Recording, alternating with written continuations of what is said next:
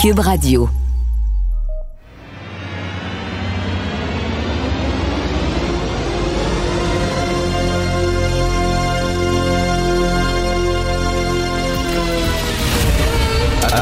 Attention, cette émission est laissée à la discrétion de l'auditeur. Les propos et les opinions tenues lors des deux prochaines heures peuvent choquer. Peuvent choquer. Oreilles sensibles s'abstenir. Richard Martineau. Martino. Un animateur pas comme les autres. Richard Martineau. Cube Radio. Bonjour tout le monde, bon vendredi. Alors ouais, on me dit de pas dire ça parce que ça fait quétaine, mais je le dis quand même. Et c'est d'autant plus important que depuis quelque temps, je ne bois plus d'alcool la semaine. Donc quand le vendredi arrive, je m'excuse, mais pour moi c'est vendredi. D'ailleurs, j'ai découvert il y a plein d'alcool, de faux alcool. Je- moi, j'aime ça, mon petit gin tonic. OK, bon, là, je prends plus d'alcool la semaine et j'ai découvert un, gin euh, qui est sans alcool. Tu sais, habituellement, des trucs sans alcool, ça, ça goûte de la marde. Ça goûtait de la marde, les vins sans alcool, les bières, super bon. Ça goûte vraiment le gin. Ça, avec du tonic, j'ai l'impression de prendre un vrai gin tonic. Mon oncle est content. Il a son petit apéro la semaine et euh, il n'y a pas d'alcool là-dedans. C'est super. Hochelag. Le, le gin Hochelag sans alcool, super bon. J'ai un ami ici euh, de la station qui me dit qu'il y avait un bon rhum aussi. Euh, sans alcool, on peut se faire des rum and coke. Bref, vraiment, ça, ça, ça, ça va bien pour les gens qui, comme moi, veulent mettre un peu la pédale douce la semaine, mais le week-end, par exemple. Tassez-vous de là. Alors, j'aurais pu commencer le show en disant bonjour, Coué. Hein, je ne sais pas si vous avez vu ça à la télévision, un peu partout, dans différents réseaux maintenant, euh, les, bulletins de nouvelles, il y a des lecteurs de nouvelles, des lectrices de nouvelles, euh, des gens qui font la météo, qui disent bonjour, Coué. Coué étant, bien sûr, bonjour en langue autochtone. Désolé, je ne sais pas quelle langue autochtone, mais bon, langue autochtone, bonjour, Coué. Et euh, je sais pas, c'est comme si. Imaginez si on commence le bulletin de nouvelles en disant bonjour, hi. Tout le monde capoterait. Bonjour, hi. Le monde dit pourquoi tu fais bonjour, hi? Pour moi, bonjour, quoi, c'est la même chose. C'est comme reconnaître. En fait, c'est comme un peu, en plus court, de dire nous reconnaissons que ce bulletin de nouvelles est diffusé sur un territoire qui appartenait avant aux Autochtones. Ben oui. On va- on va-tu, faut-tu vraiment. Puis avant que les Autochtones étaient là, ça appartenait peut-être à d'autres tribus avant, à l'époque de la préhistoire, puis tout ça. Puis il y avait peut-être les Vikings qui étaient venus, puis tout ça. Est-ce qu'il va falloir refaire l'historique, la généalogie de notre territoire à chaque fois? Il y a une langue officielle au Québec, c'est le français. Quand on est dans un réseau français, on dit bonjour. Mais. C'est correct, là? C'est épouvantable de dire rien? Bonjour. Et le bonjour s'adresse à tout le monde. Bonjour, monsieur et madame autochtone. Bonjour, monsieur et madame qui venez de l'Ukraine. On vous accueille à bras ouverts. Bonjour, les amis anglophones qui sont ici depuis longtemps. Bonjour, les immigrants italiens, vietnamiens, coréens, algériens. Bonjour à tout le monde. C'est ça que c'est. On est au Québec. On a-tu besoin vraiment de dire bonjour, hi, bonjour, quoi, bonjour, hello, bonjour. En tout cas, mais c'est la diversité. D'ailleurs, je sais pas si vous avez entendu l'entrevue que Sophie, ma compagne du Rocher, a faite à Cube Radio euh, cette semaine avec un homme qui est à la tête d'un organisme qui veut aider, accompagner les entreprises qui veulent euh, représenter davantage la diversité. tu sais. Bon, avoir davantage de gens de, provenant des, des communautés euh, euh, sexuelles, des minorités sexuelles, des communautés ethniques, culturelles. Bon, représenter la diversité. Et lui, il a dit, oui, c'est parce que, savez, là, c'est rien que des hommes blancs de Blainville qui sont autour de la table, ils pensent tous pareil. OK, on enlève blanc, on met noir, OK? Je recommence la phrase. Ouais, mais si c'est rien que des hommes noirs, bon, les noirs, ils pensent tous pareil. Ça serait épouvantable. Les gens diraient, c'est bien raciste, hein? Voyons donc, les Noirs pensent tous pareil. Mais on peut dire les Blancs, mais les hommes blancs de 50 ans, ça pense tous pareil. Ah ouais? Gabriel Nadeau-Dubois puis moi, on pense pareil? C'est un homme blanc, hétérosexuel, on pense pareil? Gabriel Nadeau-Dubois, hein, moi, pense pas, moi. Je ne pense pas. OK? Euh, c'est quoi cette affaire-là de dire ça? euh, c'est bien beau la diversité, c'est super, c'est certain qu'il faut représenter. Mais est-ce qu'on peut se baser aussi sur, je sais pas, de la compétence et de dire que tous les hommes blancs d'un certain âge pensent pareil, ça n'a pas de maudit bon sens. Est-ce que vous avez vu le message d'Arnold Schwarzenegger? Je suis un grand fan d'Arnold Schwarzenegger. J'aime beaucoup ce gars-là. Euh, lorsqu'il était euh, euh, gouverneur de la Californie, je suis pas américain, je ne suivais pas vraiment exactement tout ce qu'il faisait, mais il me semblait être un républicain qui avait de l'allure. Hein? Lorsqu'on le compare aux républicains complètement coucou, pro-Trump, totalement siphonné, collé au plafond, c'était un républicain qui disait ben oui, il y a des changements climatiques. Il faut pas se mettre la tête dans le sable. Et tu sais, un républicain mais avec quand même un fond social. Et le message qu'il a fait, qu'il a envoyé sur vidéo, qui dure neuf minutes, était vraiment exceptionnel. Et moi, je suis un grand fan de Caroline Fourest, que j'ai interviewé à quelques reprises. Caroline Fourest, une intellectuelle en France, mais c'est intellectuelle de gauche, là. Vraiment, là. Euh, euh, lesbienne, je vais le dire, parce qu'elle est, militante euh, aussi LGBT, là, donc, tu sais, vraiment, et a dit que elle a, tweeté le message de tu peux pas avoir deux personnes plus différentes. Arnold Schwarzenegger, Caroline Fourest d'un autre côté. Tu peux pas avoir deux personnes plus différentes que ça. Et elle a dit quelle vidéo extraordinaire. Elle l'a mis sur Twitter en disant c'est vraiment, c'est percutant. C'est émouvant, c'est touchant. Donc, effectivement, une vidéo très fort. Et euh, euh, vous avez vu euh, ce matin à LCN, il y a cette première, euh, une des premières émigrantes ukrainiennes. ça les gens commencent à arriver et elle s'est établie, elle, dans la région de Québec. Et elle montrait à la journaliste de LCN des dessins que son enfant avait fait, des dessins d'enfants, mais c'était des chars d'assaut, des tanks avec le feu après, puis tout ça. Puis elle dit, mon fils a vu la guerre, a vu des explosions, a vu des tanks et de voir des dessins d'enfants au lieu de dessiner des soleils, des clowns, des animaux et tout ça, qui dessinaient des tanks avec euh, des flammes dessus. Je regardais ça ce matin et j'étais totalement à l'envers. Ça n'a aucun bon sens ce qui se passe. Je le redis, je trouve ça d'une tragique, incroyable de voir M. Zelensky cogner à la porte de chaque... Et là, il y a 40 000 Syriens qui s'en viennent. Attendez que les Syriens rentrent en Ukraine. Là. Eux autres, ils n'ont pas de cousins là-bas. Ils n'ont pas de beaux-frères en Ukraine. Ils n'ont pas de famille là-bas. Ils n'ont aucun attachement émotif. Attendez, il y a 1000, vous savez, il y a 1000 soldats tchétchènes. C'est bizarre. Poutine n'a pas envahi la Tchétchénie. Poutine n'était pas en guerre contre les terroristes tchétchènes. Et là, soudainement, il y a 1000 soldats tchétchènes qui vont combattre aux côtés de l'armée russe. C'est vraiment particulier, là. Mais attendez que les Syriens rentrent en Ukraine. Eux autres, ils n'ont aucun attachement émotif. Ça va être extrêmement laid.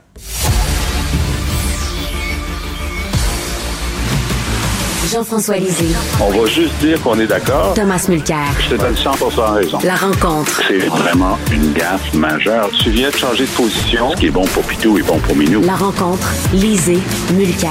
Ah, Tom, je pensais à toi ce matin, Tom, parce que tu dis souvent, à tort ou à raison, je sais pas, mais tu dis souvent que tu laisses sous-entendre que François Legault est très beaucoup plus sévère envers les femmes qu'envers les hommes. Non, je, m'insurge, Richard. Il y a un petit côté macho. Et là, je, je ne laisse je ne laisse pas sous-entendre, j'affirme debout dans les micros que François Legault est un mononcle, style R. Duplessis, qui méprise très souvent les femmes, ne supporte pas être questionné par les femmes. Son truc Mère Teresa d'hier est étant juste le plus récent exemple. C'est de ça que je voulais, parler. C'est Christine ah Labrie, la, la, députée de Québec solidaire, qui parlait des garderies, tout ça, puis elle dit, bon, on abandonne les femmes. Et là, il l'a traité de Mère Teresa. Je dis, ah, ça, Tom, il n'aimera pas ça. Non.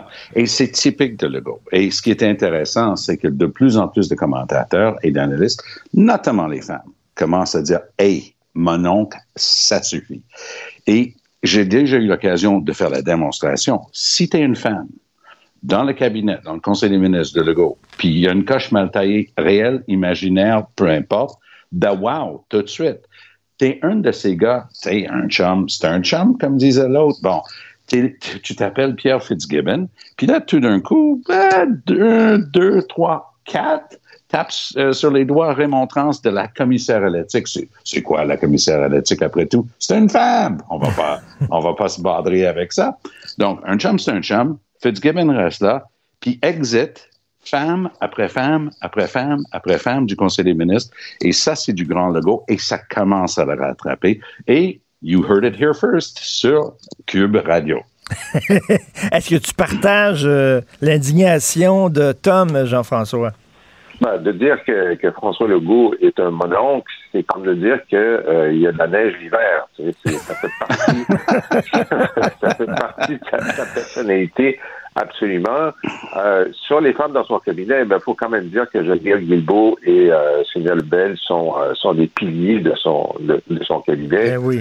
Euh, mais effectivement, sur Mère Teresa, c'est, je sais pas, euh, c'est sûr que ça se disait beaucoup au sujet de Françoise David à l'époque, euh, que c'était Mère Teresa, mais euh, lorsque tu es premier ministre, même si tu es attaqué durement, parce que c'est sûr que Mme Labrie est allée fort en disant que, en disant qu'il, qu'il laissait les femmes de côté, etc. Euh, tu es censé montrer une certaine retenue. Et en particulier, je veux dire, il doit avoir assez d'expérience pour savoir que critiquer une femme qui te pose une question, ça va pas donner une bonne journée immédiate. Disons que le lendemain matin, ça se peut que Tom Mulcair soit très dur avec toi à Cube Radio. sais. Et ça, tu veux, tu veux éviter ça, mais il n'apprend pas. Il n'apprend pas. Euh, il continue à, avoir ces, comportements qui, le, le, parce que il y a quand même la moitié de l'électorat euh, qui est féminin. Et puis, euh, elle vote. Ben oui. elle vote.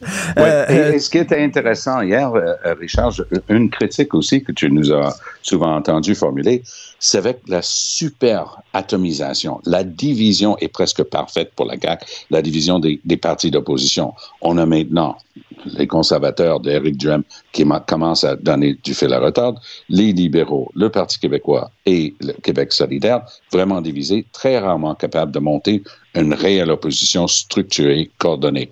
Oh boy, hier, là, sur le projet de loi factice dont on a parlé pour mettre fin à la crise euh, et l'urgence sanitaire, oh boy, il, a été varlopé, puis pas à peu près. Ils ont décidé de commencer la journée en prenant un des gens les plus droits, les plus intègres, les plus solides du Conseil des ministres, Christian Dubé. Ils l'ont envoyé devant les caméras. Ben va, expliquer, va expliquer pourquoi on a raison. Et il est tellement honnête qu'il n'était pas capable de ne pas laisser entendre qu'il était très mal à l'aise euh, euh, avec l'histoire. Donc, c'est intéressant parce que ça fait depuis peu, de, juste depuis le retour, mais on sent que les derniers mois de la dernière session de Legault, ça va pas se passer comme les deux dernières années où tout le monde mangeait de sa main, il n'avait qu'à se présenter, il racontait son baratin, pas de réelle question des médias parce qu'ils étaient là pour écrire les... les, Oups, on a perdu euh. Tom. OK. Allô, Tom? Est-ce que tu es là? Bon, bon, on va aller à Jean-François. Jean-François, tu euh, m'écoutes? Tu m'entends? Oui, Super, OK. Alors, euh, ben, euh, Tom parlait de l'urgence sanitaire. C'est vrai qu'ils ont été pincés un peu les, les culottes baissées, là, la CAQ. Ben oui, mais, mais qu'est-ce que tu veux? ça fait juste six mois qu'ils savent qu'ils vont écrire un projet de loi sur l'urgence sanitaire. ils ont été pris de court. Ils n'ont pas eu le temps de se préparer. Alors, je, je déconne parce que là, il dépose le projet de loi et le jour où il dépose le projet de loi, il se rend compte qu'il euh, est mal écrit. Ben oui. Euh, par exemple, sur la question de savoir quels sont les décrets qui vont rester en vigueur jusqu'au 31 décembre. Ben, c'est pas écrit dans la loi. Je suppose que les juristes ont dit c'est pas nécessaire, mais les politiciens ça communique. Ça si c'est ça qu'ils voulaient dire, moi j'en ai eu comme ministre euh, des, des, débats avec les juristes au moment d'écrire les lois. Puis des fois, tu te dis, non, non, non, on va écrire ça parce que nous autres, on est devant l'opposition. L'opposition, elle est payée pour être sceptique.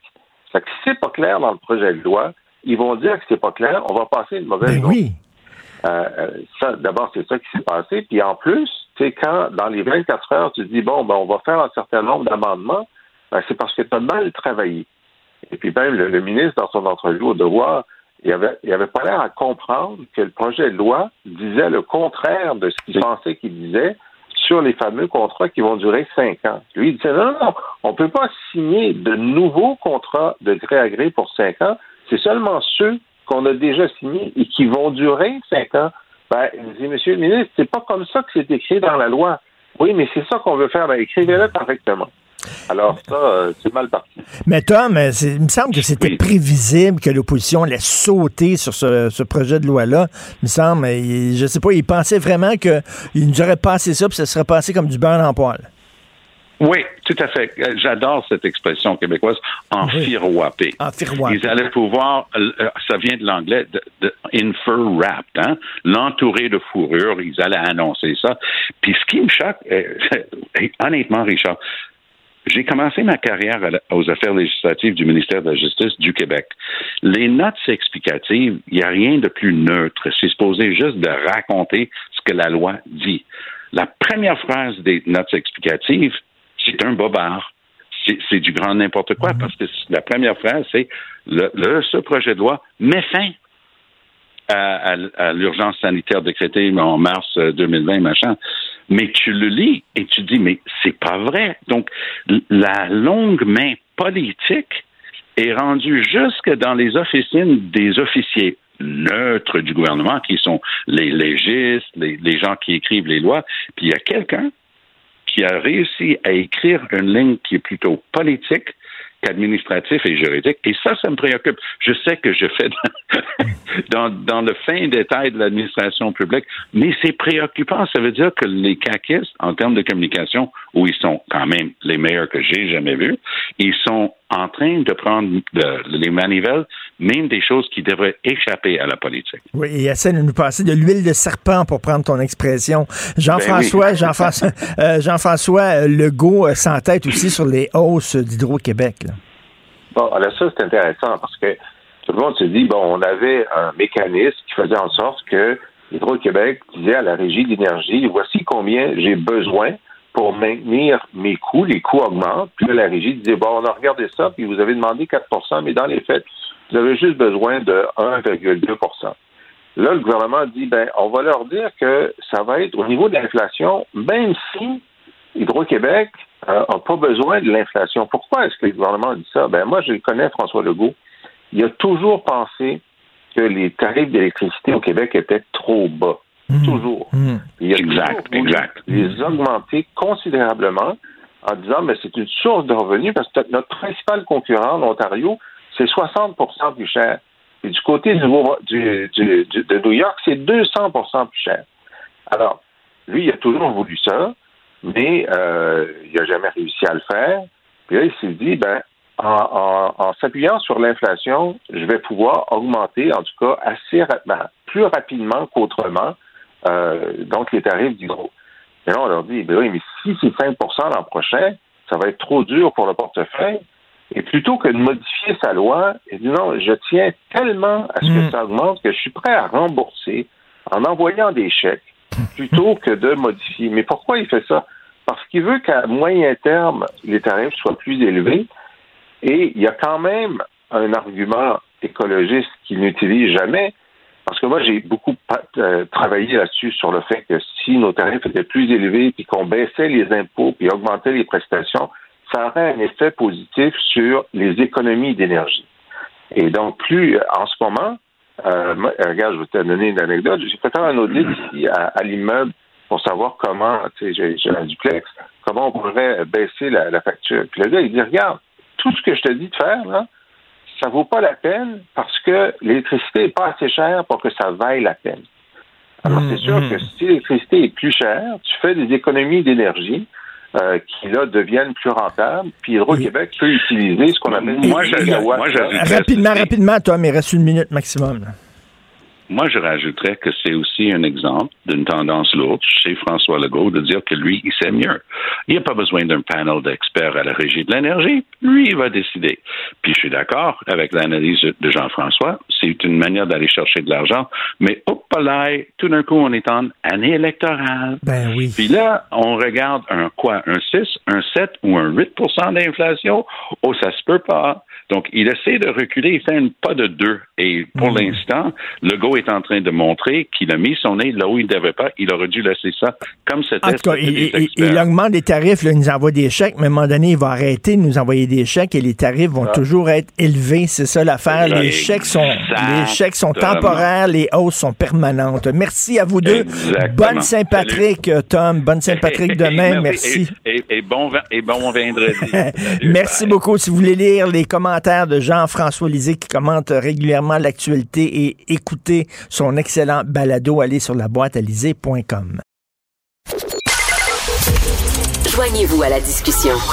Appelez ou textez le 187 Cube Radio 1877 827 2346.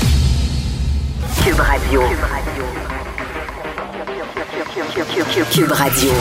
En direct à LCN. Rejoint Richard Martineau à Cube Radio. Salut Richard. Salut Jean-François. Tu as vu comment Jean Charest a changé? C'est incroyable depuis qu'il veut se présenter là, à la chefferie du Parti conservateur. Ouais. Écoute, il était pour que les fonctionnaires euh, euh, euh, québécois offrent des services à visage découvert. Maintenant, il est contre la loi 21. Il était pour Huawei. Il défendait Huawei. Maintenant, il veut barrer la route aux géants vrai. chinois, à Huawei. Il était pour le registre des armes à feu au Québec. Maintenant, il est contre. Écoute, il y a- il y, a deux possibilités. Là. Soit que vraiment, il voit le vent tourner, il est opportuniste, puis, tu sais, ben, là, il veut à tout prix être chef du Parti conservateur. Ou alors, ou alors, il est, il est possédé par un esprit malin. Sors de ce corps! bénites ce matin. Il y a peut-être eu une révélation, euh, Richard. Oui, si une pas. révélation, tout à fait. Là. On revient sur ce conflit en Ukraine. Euh, on sait Vladimir Poutine a déjà quoi, à peu près 150 000 militaires qui sont entrés sur le territoire ukrainien. Mais on, on parle rarement de ces mercenaires, entre autres 40 000 Syriens qui sont prêts à aller combattre en Ukraine. Écoute, 40 000 Syriens. Alors, il y a deux façons de voir ça, Jean-François. La bonne nouvelle, peut-être, c'est que ça montre que la- l'armée russe vraiment est épuisée. Euh, il y a besoin Ouais. d'aide extérieure. hein. Euh, vraiment, je pense qu'il s'est frappé à une résistance qu'il avait sous-estimée. Euh, il, il faut aussi savoir qu'il y a beaucoup euh, de soldats russes, lorsqu'ils arrivent en Ukraine, ben, voient qu'ils ont été victimes de propagande. Euh, on leur avait dit qu'ils seraient reçus comme des héros. Euh, il y en a aussi des soldats russes qui ont de la famille en Ukraine, donc ils sont extrêmement mal à l'aise. Ça a l'air qu'il y a beaucoup de soldats qui se rendent, donc il y a un problème. Il va aller voir des Syriens. Le mauvais côté, la mauvaise nouvelle, Jean-François, c'est que les Syriens, quand ils vont débarquer en Ukraine, ils n'ont aucun attachement émotif. Ils n'ont pas de famille là-bas. Ils vont être impitoyables. Ils vont s'en foutre totalement. Ils vont là pour l'argent et ils vont tuer tout ce qu'ils voient devant eux autres. Et attends une minute pour les agressions sexuelles aussi, parce que lors de la guerre civile en Syrie, il y avait beaucoup aussi de, de, de viols. On sait que ça arrive souvent dans les guerres, malheureusement. Donc, euh, écoute, c'est une quand même, c'est pas une très bonne nouvelle. Et est-ce que ça te montre ça, que Poutine est prêt à négocier?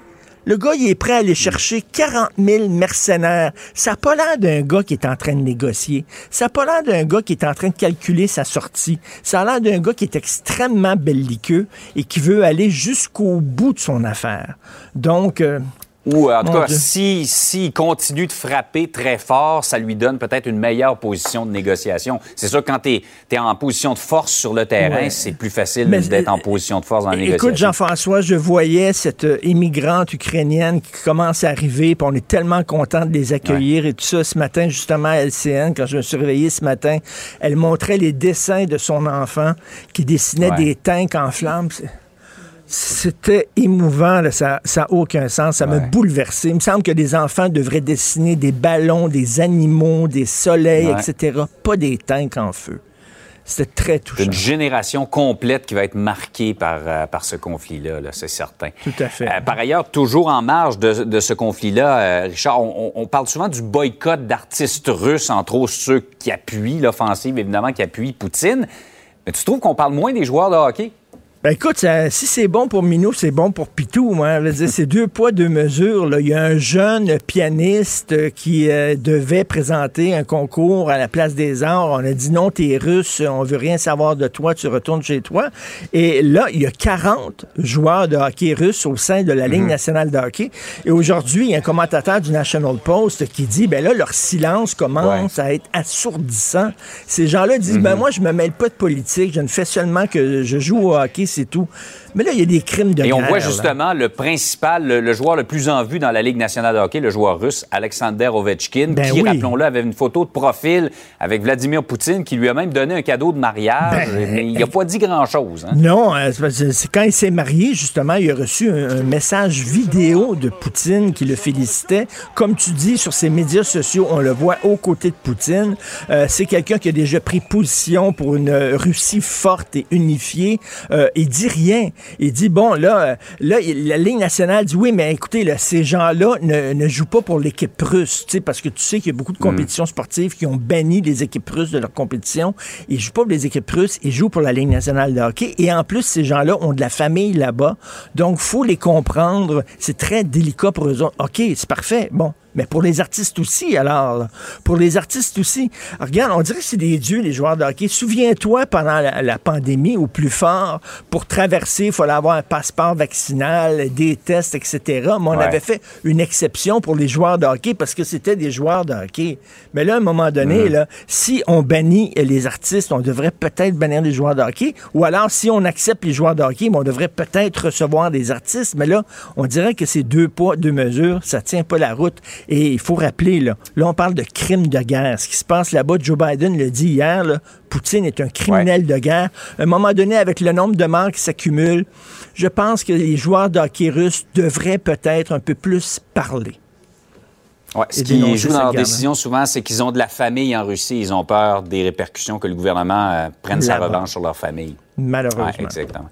Hey, Richard, bonne fin de semaine. J'aurais besoin d'une petite bénédiction, un peu d'eau bénite euh, Ah ouais, pour, euh, pour m'en aller en fin de semaine. Je sais que t'as- tu la distribues Sors- généreusement. Sors de ce corps. Tu sais, je la bois en même temps. Salut. Richard Martineau. Les commentaires haineux freinent certains animateurs. Martineau s'en régale.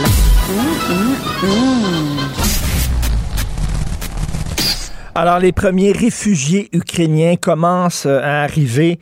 Euh, vous avez certainement vu ce matin à la télé, à LCN, il y avait cette réfugiée ukrainienne qui montrait les dessins que son enfant avait dessinés, des dessins de tanks en feu. C'était extrêmement bouleversant.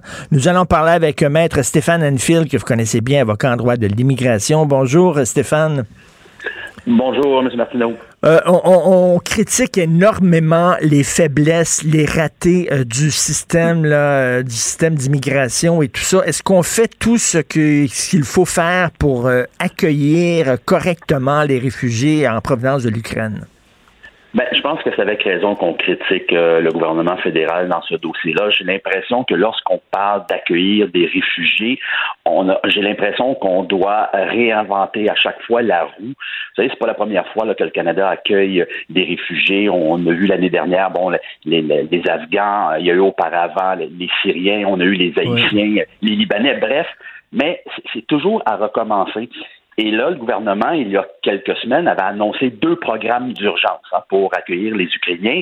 Un, un programme temporaire, qui est une autor- autorisation de voyage d'urgence pour les Ukrainiens, et le programme de réunification familiale, donc pour la résidence permanente. Hier, on a finalement appris les critères pour le programme d'urgence, donc l'autorisation de voyage d'urgence Canada-Ukraine. C'est Hier, c'est tard, ça? Pardon? Hier, le 17 mars, finalement, on met en branle le programme qu'on avait annoncé il y a deux semaines. Alors, eh, ce n'est qu'à partir d'hier qu'il est possible pour les Ukrainiens de faire leur demande d'autorisation de voyage d'urgence Canada-Ukraine dans le nouveau programme. Et là, c'est le parcours du combattant. Parce que d'une part, il faut envoyer un courriel à Immigration Canada. L'Immigration Canada va nous envoyer un code d'invitation. Une fois qu'on a le code d'invitation, il faut créer un compte. Par la suite, une fois qu'on a créé le compte, il faut remplir le formulaire en ligne. Il faut par la suite attendre l'invitation pour aller fournir nos données biométriques. Il faut évidemment imprimer la lettre d'invitation qu'on a reçue pour les données biométriques. Euh, je m'excuse, mais on est dans une situation d'urgence.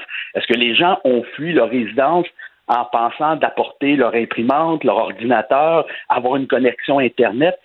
Et, là, il y a plusieurs documents en plus qu'il faut fournir. Il faut être en possession d'un passeport ukrainien valide ou un document d'identité nationale.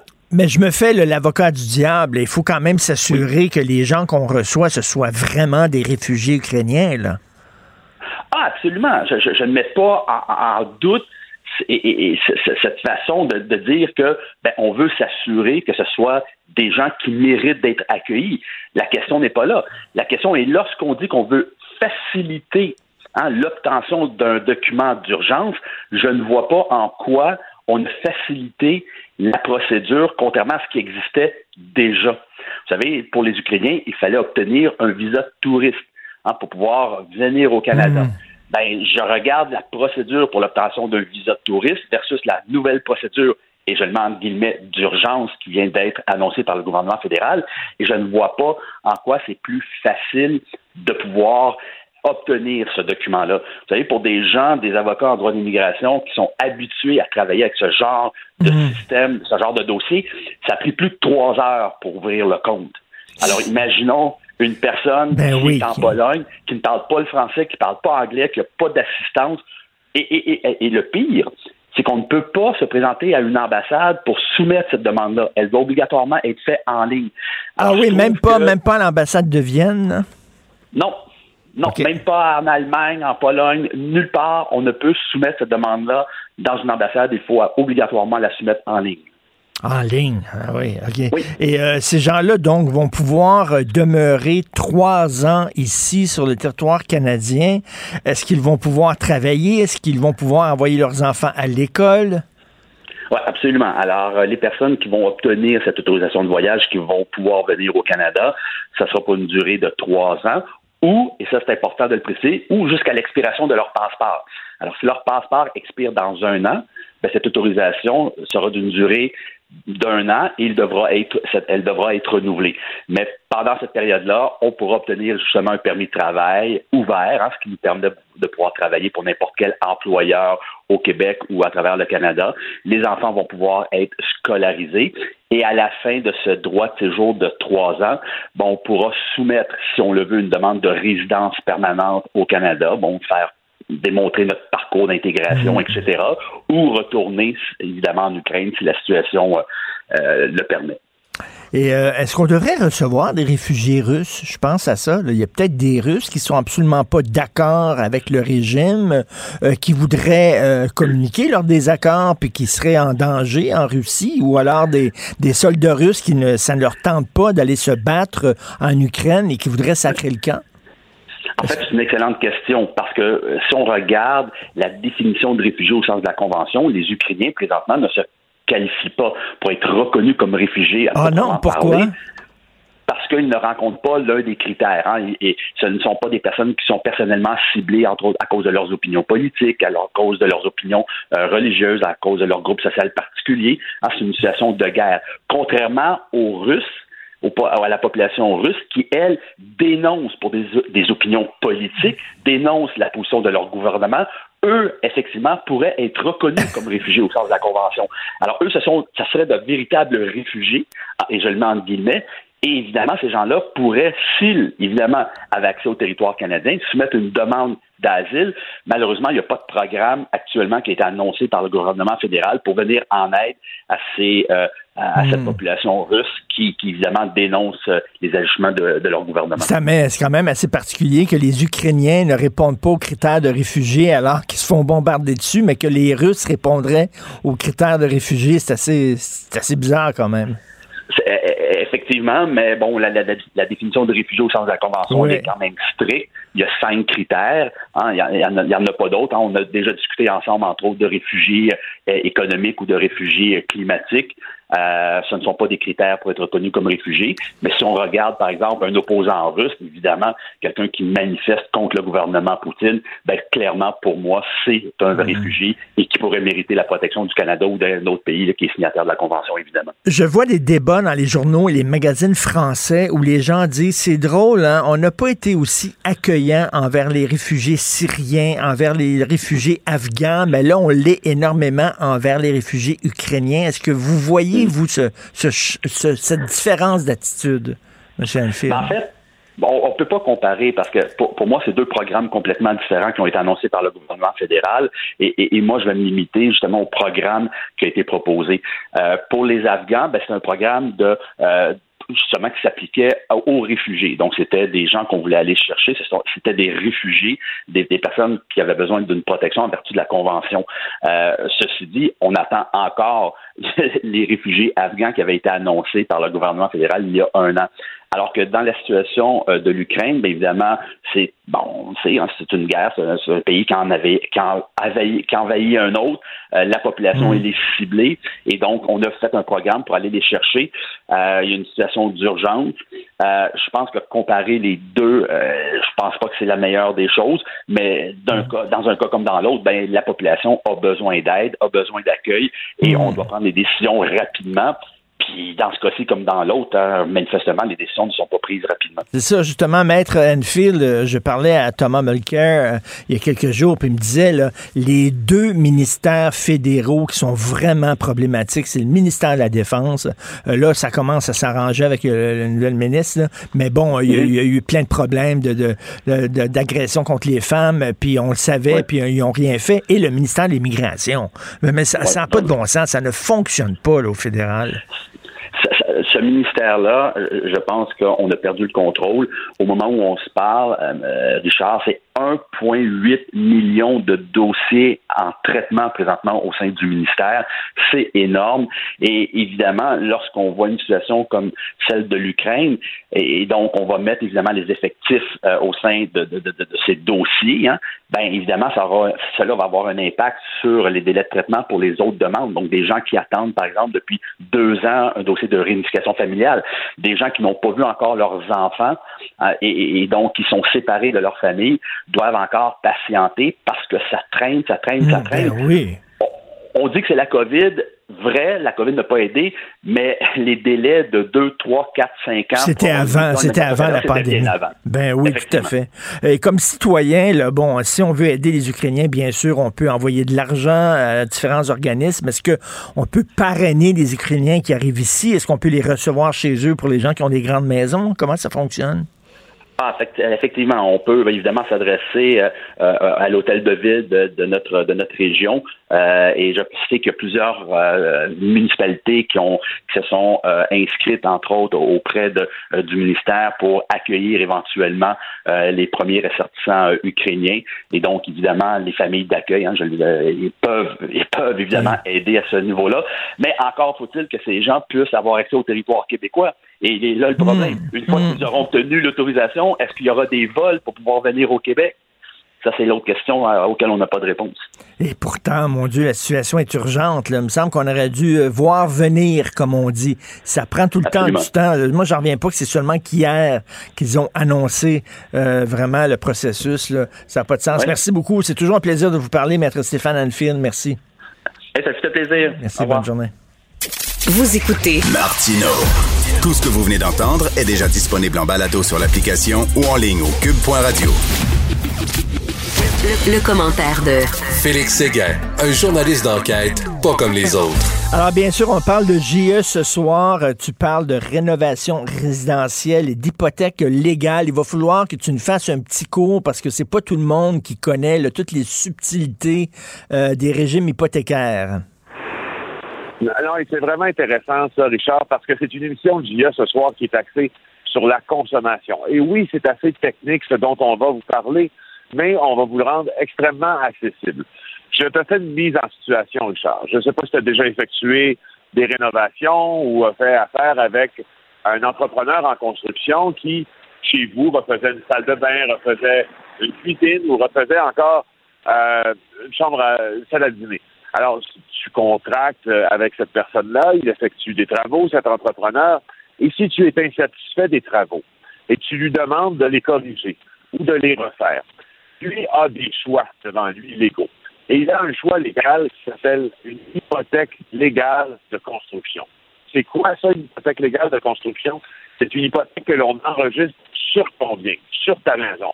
Donc, lui, pour être sûr de se faire payer, ce qu'il va faire, c'est enregistrer une hypothèque légale de construction qui vient que toi, Richard, si tu veux te départir de ta maison, si tu veux la vendre, ben tu peux pas, parce qu'il devient un genre de créancier sur ta maison. Ah oui. Sauf que, ben oui, et ça, là, l'hypothèque légale de construction, c'est utilisé beaucoup, beaucoup dans le cas des, des grands constructeurs, ceux qui font des grands chantiers puis qui dépensent des millions de dollars euh, en avance et puis qui doivent avoir des garanties, et etc., puis qui effectuent, exemple, les travaux du CHUM. Il y a eu des hypothèques légales de construction qui ont été demandées par des constructeurs sur le CHUM parce qu'ils voulaient être sûrs de se faire payer. Puis quand c'est 10 millions, c'est pas quand c'est 50 000. Tu seras d'accord avec moi. Ben Alors, oui. c'est juste que cette affaire-là, maintenant, cette hypothèque légale de construction, ce serait de plus en plus utilisé par les petits entrepreneurs. Une hypothèque légale de construction, ton bien qui est maintenant greffé d'une hypothèque parce que tu voulais faire faire une salle de bain, on s'entend que ça n'a pas trop de sens, n'est-ce pas? Euh, et et, euh, franchement, c'est très incapacitant euh, pour, euh, pour les résidents puis pour les propriétaires de maisons, comme vous allez voir euh, dans l'extrait qui suit. On écoute ça. Il a dit si tu veux plus de roche, ça va être des extras. Puis on a dit non, mais non, c'est c'est la base, là, mets de la roche. Euh, finalement, ma, ma femme qui gérait le chantier, elle a surpris à, à- à prendre des roches puis les déplacer pour couvrir des tuyaux, mais pas en ajouter, tu sais, euh, pour camoufler où, où est-ce qu'il manquait des roches. Donc là, ça, c'était trop là. Monsieur Jaudoin expulse alors qu'un expert du chantier. On lui a dit de partir. Euh, on est allé faire soumissionner d'autres personnes pour euh, finir les travaux. Et les choses tournent mal. Euh, le lendemain matin, il est revenu à 5 heures du matin, puis il a barricadé le chantier en arrière. Il avait mis des gros blocs de béton ici. Là. Il n'y avait plus aucun euh, contracteur qui pouvait passer ici. Là. Euh, il avait mis sa pépine en plus là, qui bloquait tout. Donc, euh, il y avait plus personne ne pouvait accéder au chantier. Après une plainte à la police et une mise en demeure, l'excavateur quitte les lieux. Deux semaines après, on reçoit un, un avis d'hypothèque légale pour un montant de 17 000 et, et quelques. Donc là, je ne sais pas le processus de comment ils acceptent les hypothèques légales. Euh, J'ai l'impression que je- c'est flou pour moi. Eh boy, c'est intéressant, maudit, ça, parce que c'est vraiment pas tout le monde qui était au courant de ça. Je ne savais pas ça. Hey, le gars, il fait une barricade. Il prend comme possession Ben du oui, ben chantier. oui. Ça n'a pas d'allure.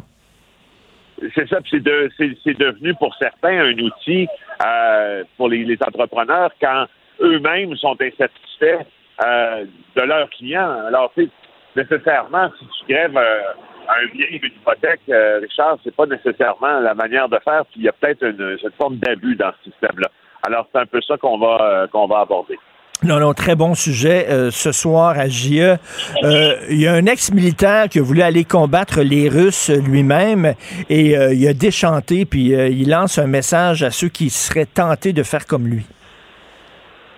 Exactement. Puis, vais t'en parler parce que les mercenaires étrangers, évidemment, on les a vus là, s'enrôler. Ils étaient une quarantaine euh, de Canadiens, dont le fameux Wally, là, euh, à avoir euh, répondu à l'appel des armes, à l'appel aussi des Ukrainiens pour aller défendre le pays contre l'invasion russe.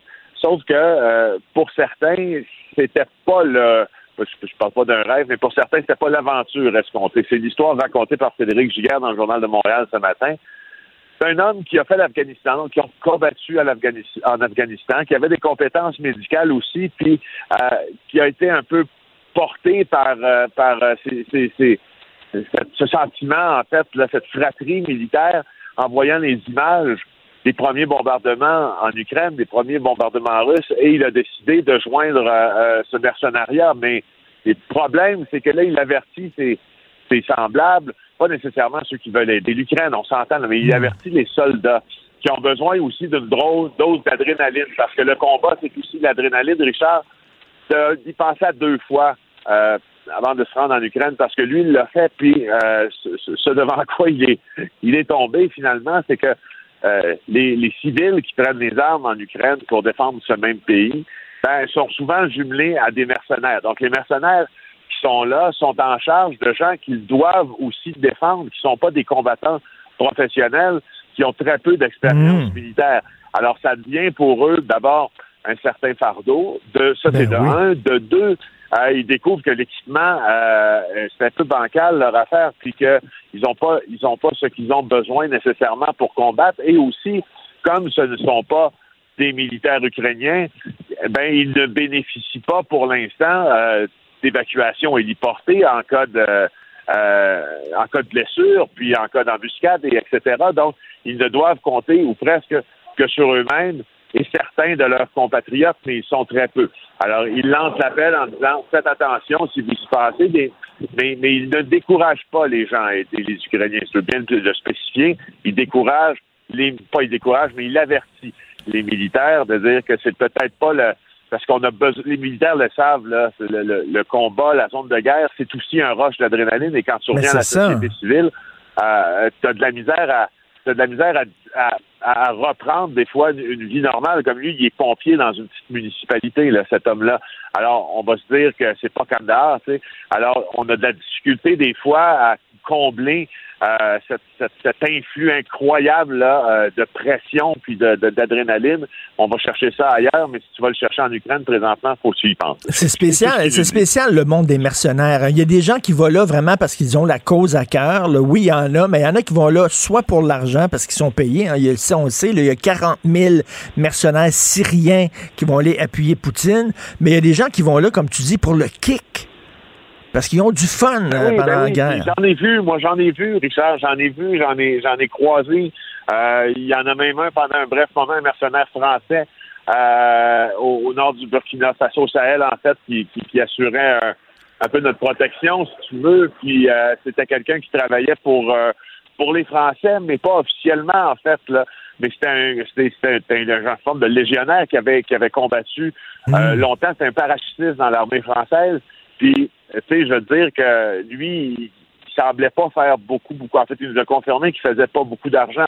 Ce qu'il allait chercher là-bas, euh, au Sahel, c'est ce qu'il allait chercher quand il était dans les forces, c'est-à-dire une forme de camaraderie, mais surtout, surtout, ce sentiment où, où ce, ce feeling où tous tes sens sont en éveil quand tu es en situation de danger. Je te dirais que même pour, pour les journalistes de guerre, pour les journalistes qui vont en terrain euh, hostile, il y a un peu de ça aussi. Ben- ben, Félix, C'est quelque euh, chose que tu vas pas chercher ailleurs. Félix, j'ai lu les mémoires d'un ancien reporter de guerre américain et le titre, euh, non britannique, et le titre de son livre, c'est Oh ma guerre, je m'ennuie de toi, Euh, tu me manques.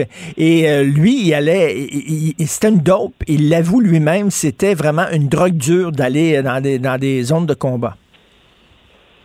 Moi, j'ai lu les, les, les mémoires d'un journaliste américain euh, de, de- de guerre aussi. Je ne me rappelle plus du titre, mais je l'ai encore à la maison. Et il ne vivait que pour ça. Vit- c'est d'abord des gens qui sont assez calés en géopolitique parce qu'ils suivent tous les conflits dans l'espoir, euh, ces journalistes-là particulièrement aussi, puis ils sont très, très, très, très connaissants, mais ils les suivent dans l'espoir de pouvoir y aller, de pouvoir les couvrir, je te dirais, Richard. Puis, puis je, je te dirais aussi, je t'avoue un peu candidement, que je- ce sentiment-là, moi, je l'ai éprouvé à quelques reprises, puis je, je fais un peu partie. Tu peux le- tu peux le comprendre. J'ai Tu- j'ai couvert les guerres, là, toutes les guerres, mais je, te dis que je le comprends tout à fait, ce sentiment-là. Là. Ben ouais, on a tous vu le film de Hurt Locker, le, le fameux film euh, extraordinaire où le gars est, est en guerre. Lui, ce qu'il fait, c'est qu'il désamorce les bombes. Euh, chaque seconde de sa vie, là, vraiment, là, c'est, c'est important. Et là, il revient euh, aux États-Unis chez lui. Sa femme lui demande d'aller acheter des céréales. Il s'en va, puis il est devant le rayon des céréales, puis il dit Maudit que ma vie est rendue plate. Maudit. Tout ce qu'il y a, c'est qu'il veut retourner là-bas. C'est vraiment, c'est très particulier. Ça a l'air comme une forme de drogue dure. Et en, en terminant, on se parlait hier, là, justement, que le Canada fait pas grand-chose pour saisir les biens des oligarques. là. Mais là, il y en a un qui s'en sort très, très bien ici, là, au Canada. Ah ben oui, effectivement. Puis euh, c'est un des 500 plus riches au monde, en fait. Puis sa fortune, euh, était, je pense qu'elle est évaluée à une cinquantaine de milliards euh, de dollars.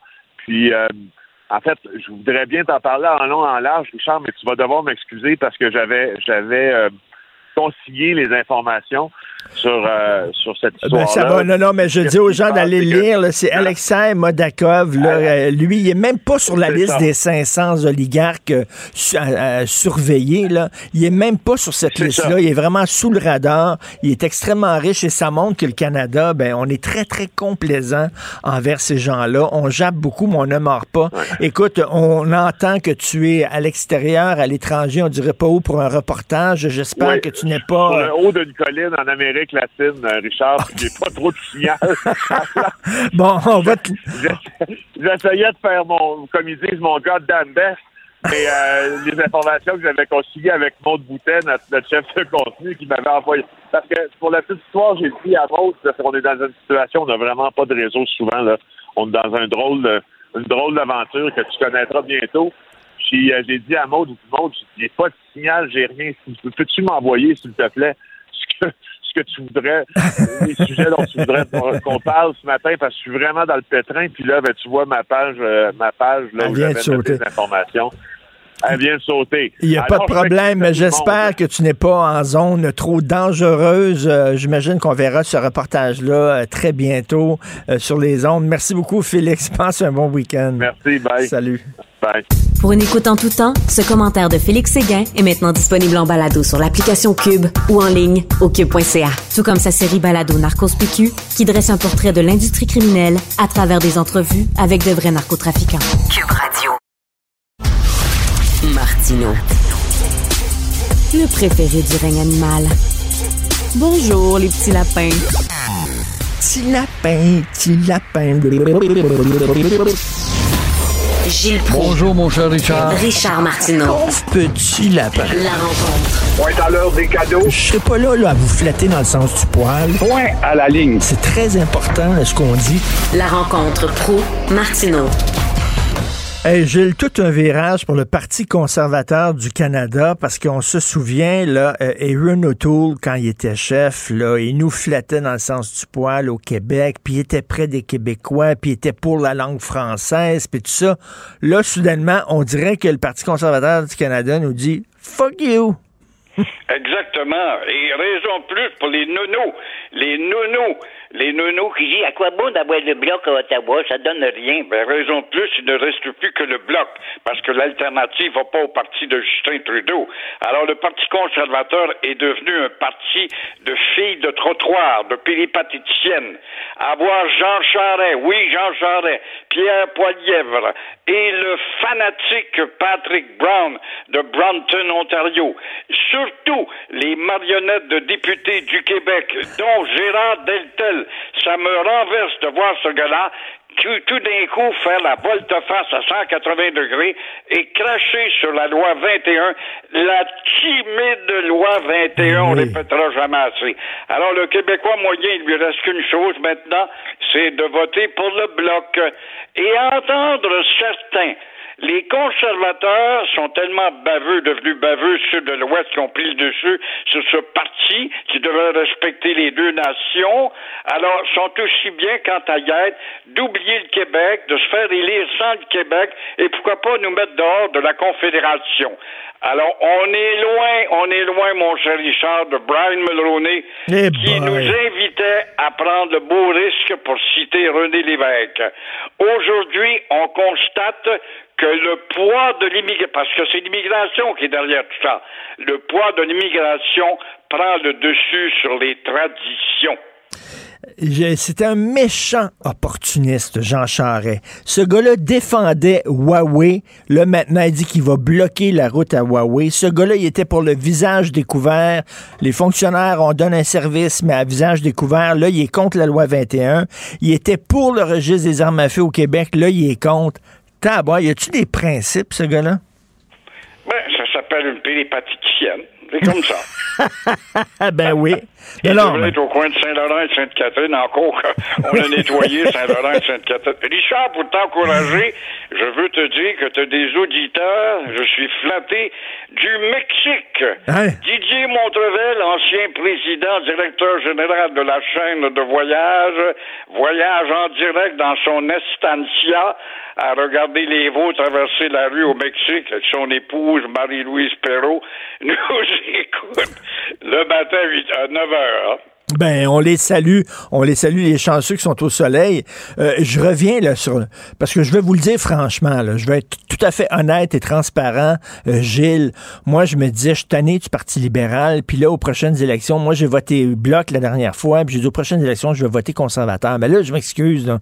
Mais avec Jean Charest et avec Poilievre, là, ils n'auront pas mon vote. Là. Je vais revoter Ben, Bloc. là. Pas. Moi Ben voyons, aussi, j'aurais ben voté voyons. pour le Parti conservateur avec l'ancienne formation. Puis Ben les oui. idées. Mais tu vois que les idées, ça dure le temps d'un courant d'air.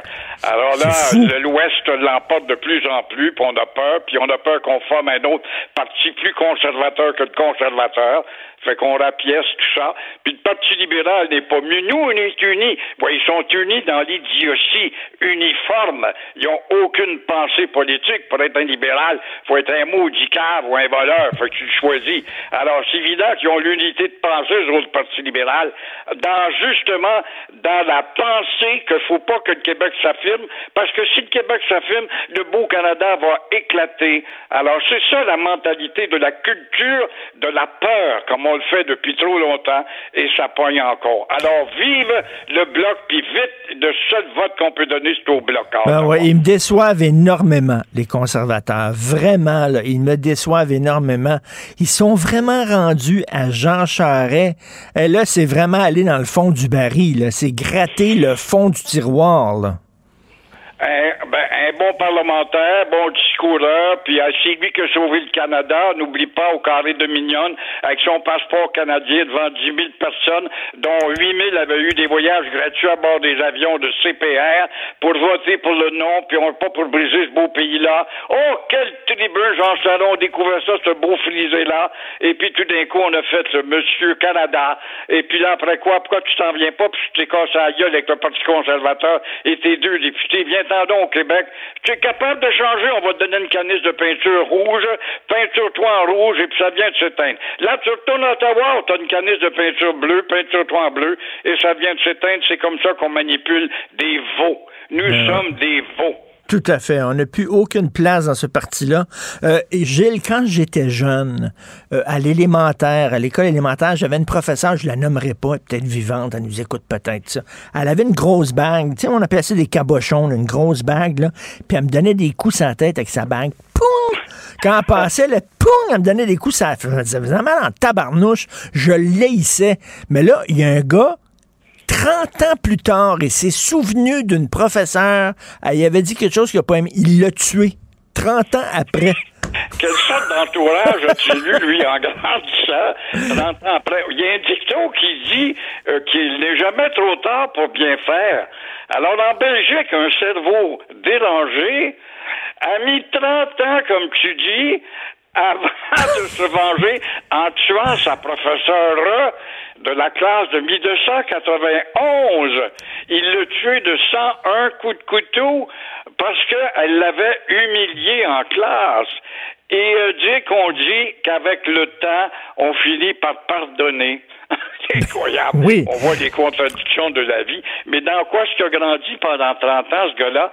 Il n'a pas eu un entourage, une éducation qui lui a dit, tu dois quand même apprendre à oublier cette professeure-là. Ben là, le gars, il a 37 ans. Elle, elle, avait dit quelque chose. Je sais pas ce qu'il avait dit quand il avait 7 ans. Et lui, là, il l'avait tout le temps ça, ça, dans, dans- dans l'esprit. 30 ans après, il est allé la tuer. Et C'est vraiment un esprit assez tordu, là. Il y, a, il y a des gens, il y a des gens étranges dans la vie, Gilles. Il y en a de plus en plus. Pense pas que l'autre morveux qui a, qui, a, qui a battu un enfant de deux ans, là, euh, des, des cas de même, on en a tous les jours. faut lire le journal de Montréal où on est inondé de cas à nous arracher les cheveux. Ben, la- la fille de- ça de la s'améliore pas, il n'y a pas d'autorité, il n'y a pas de loi. Alors, ça, Non, ça puis en plus- quoi parce que tu sais que j'irai pas en prison. Puis en plus, les gens qui ont des problèmes mentaux, ben, ils sont laissés à eux-mêmes, complètement abandonnés. Fait qu'à un moment donné, ils pètent des fuses, puis euh, ils se mettent à faire ça à coups de marteau sur des gens dans, dans la rue. Il y en a beaucoup, faut que tu viennes dans Verdun pour voir ça.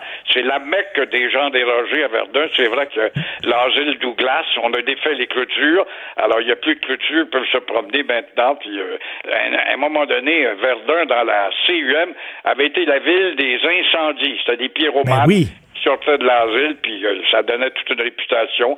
Mais pourquoi pas? Le temps est si bon.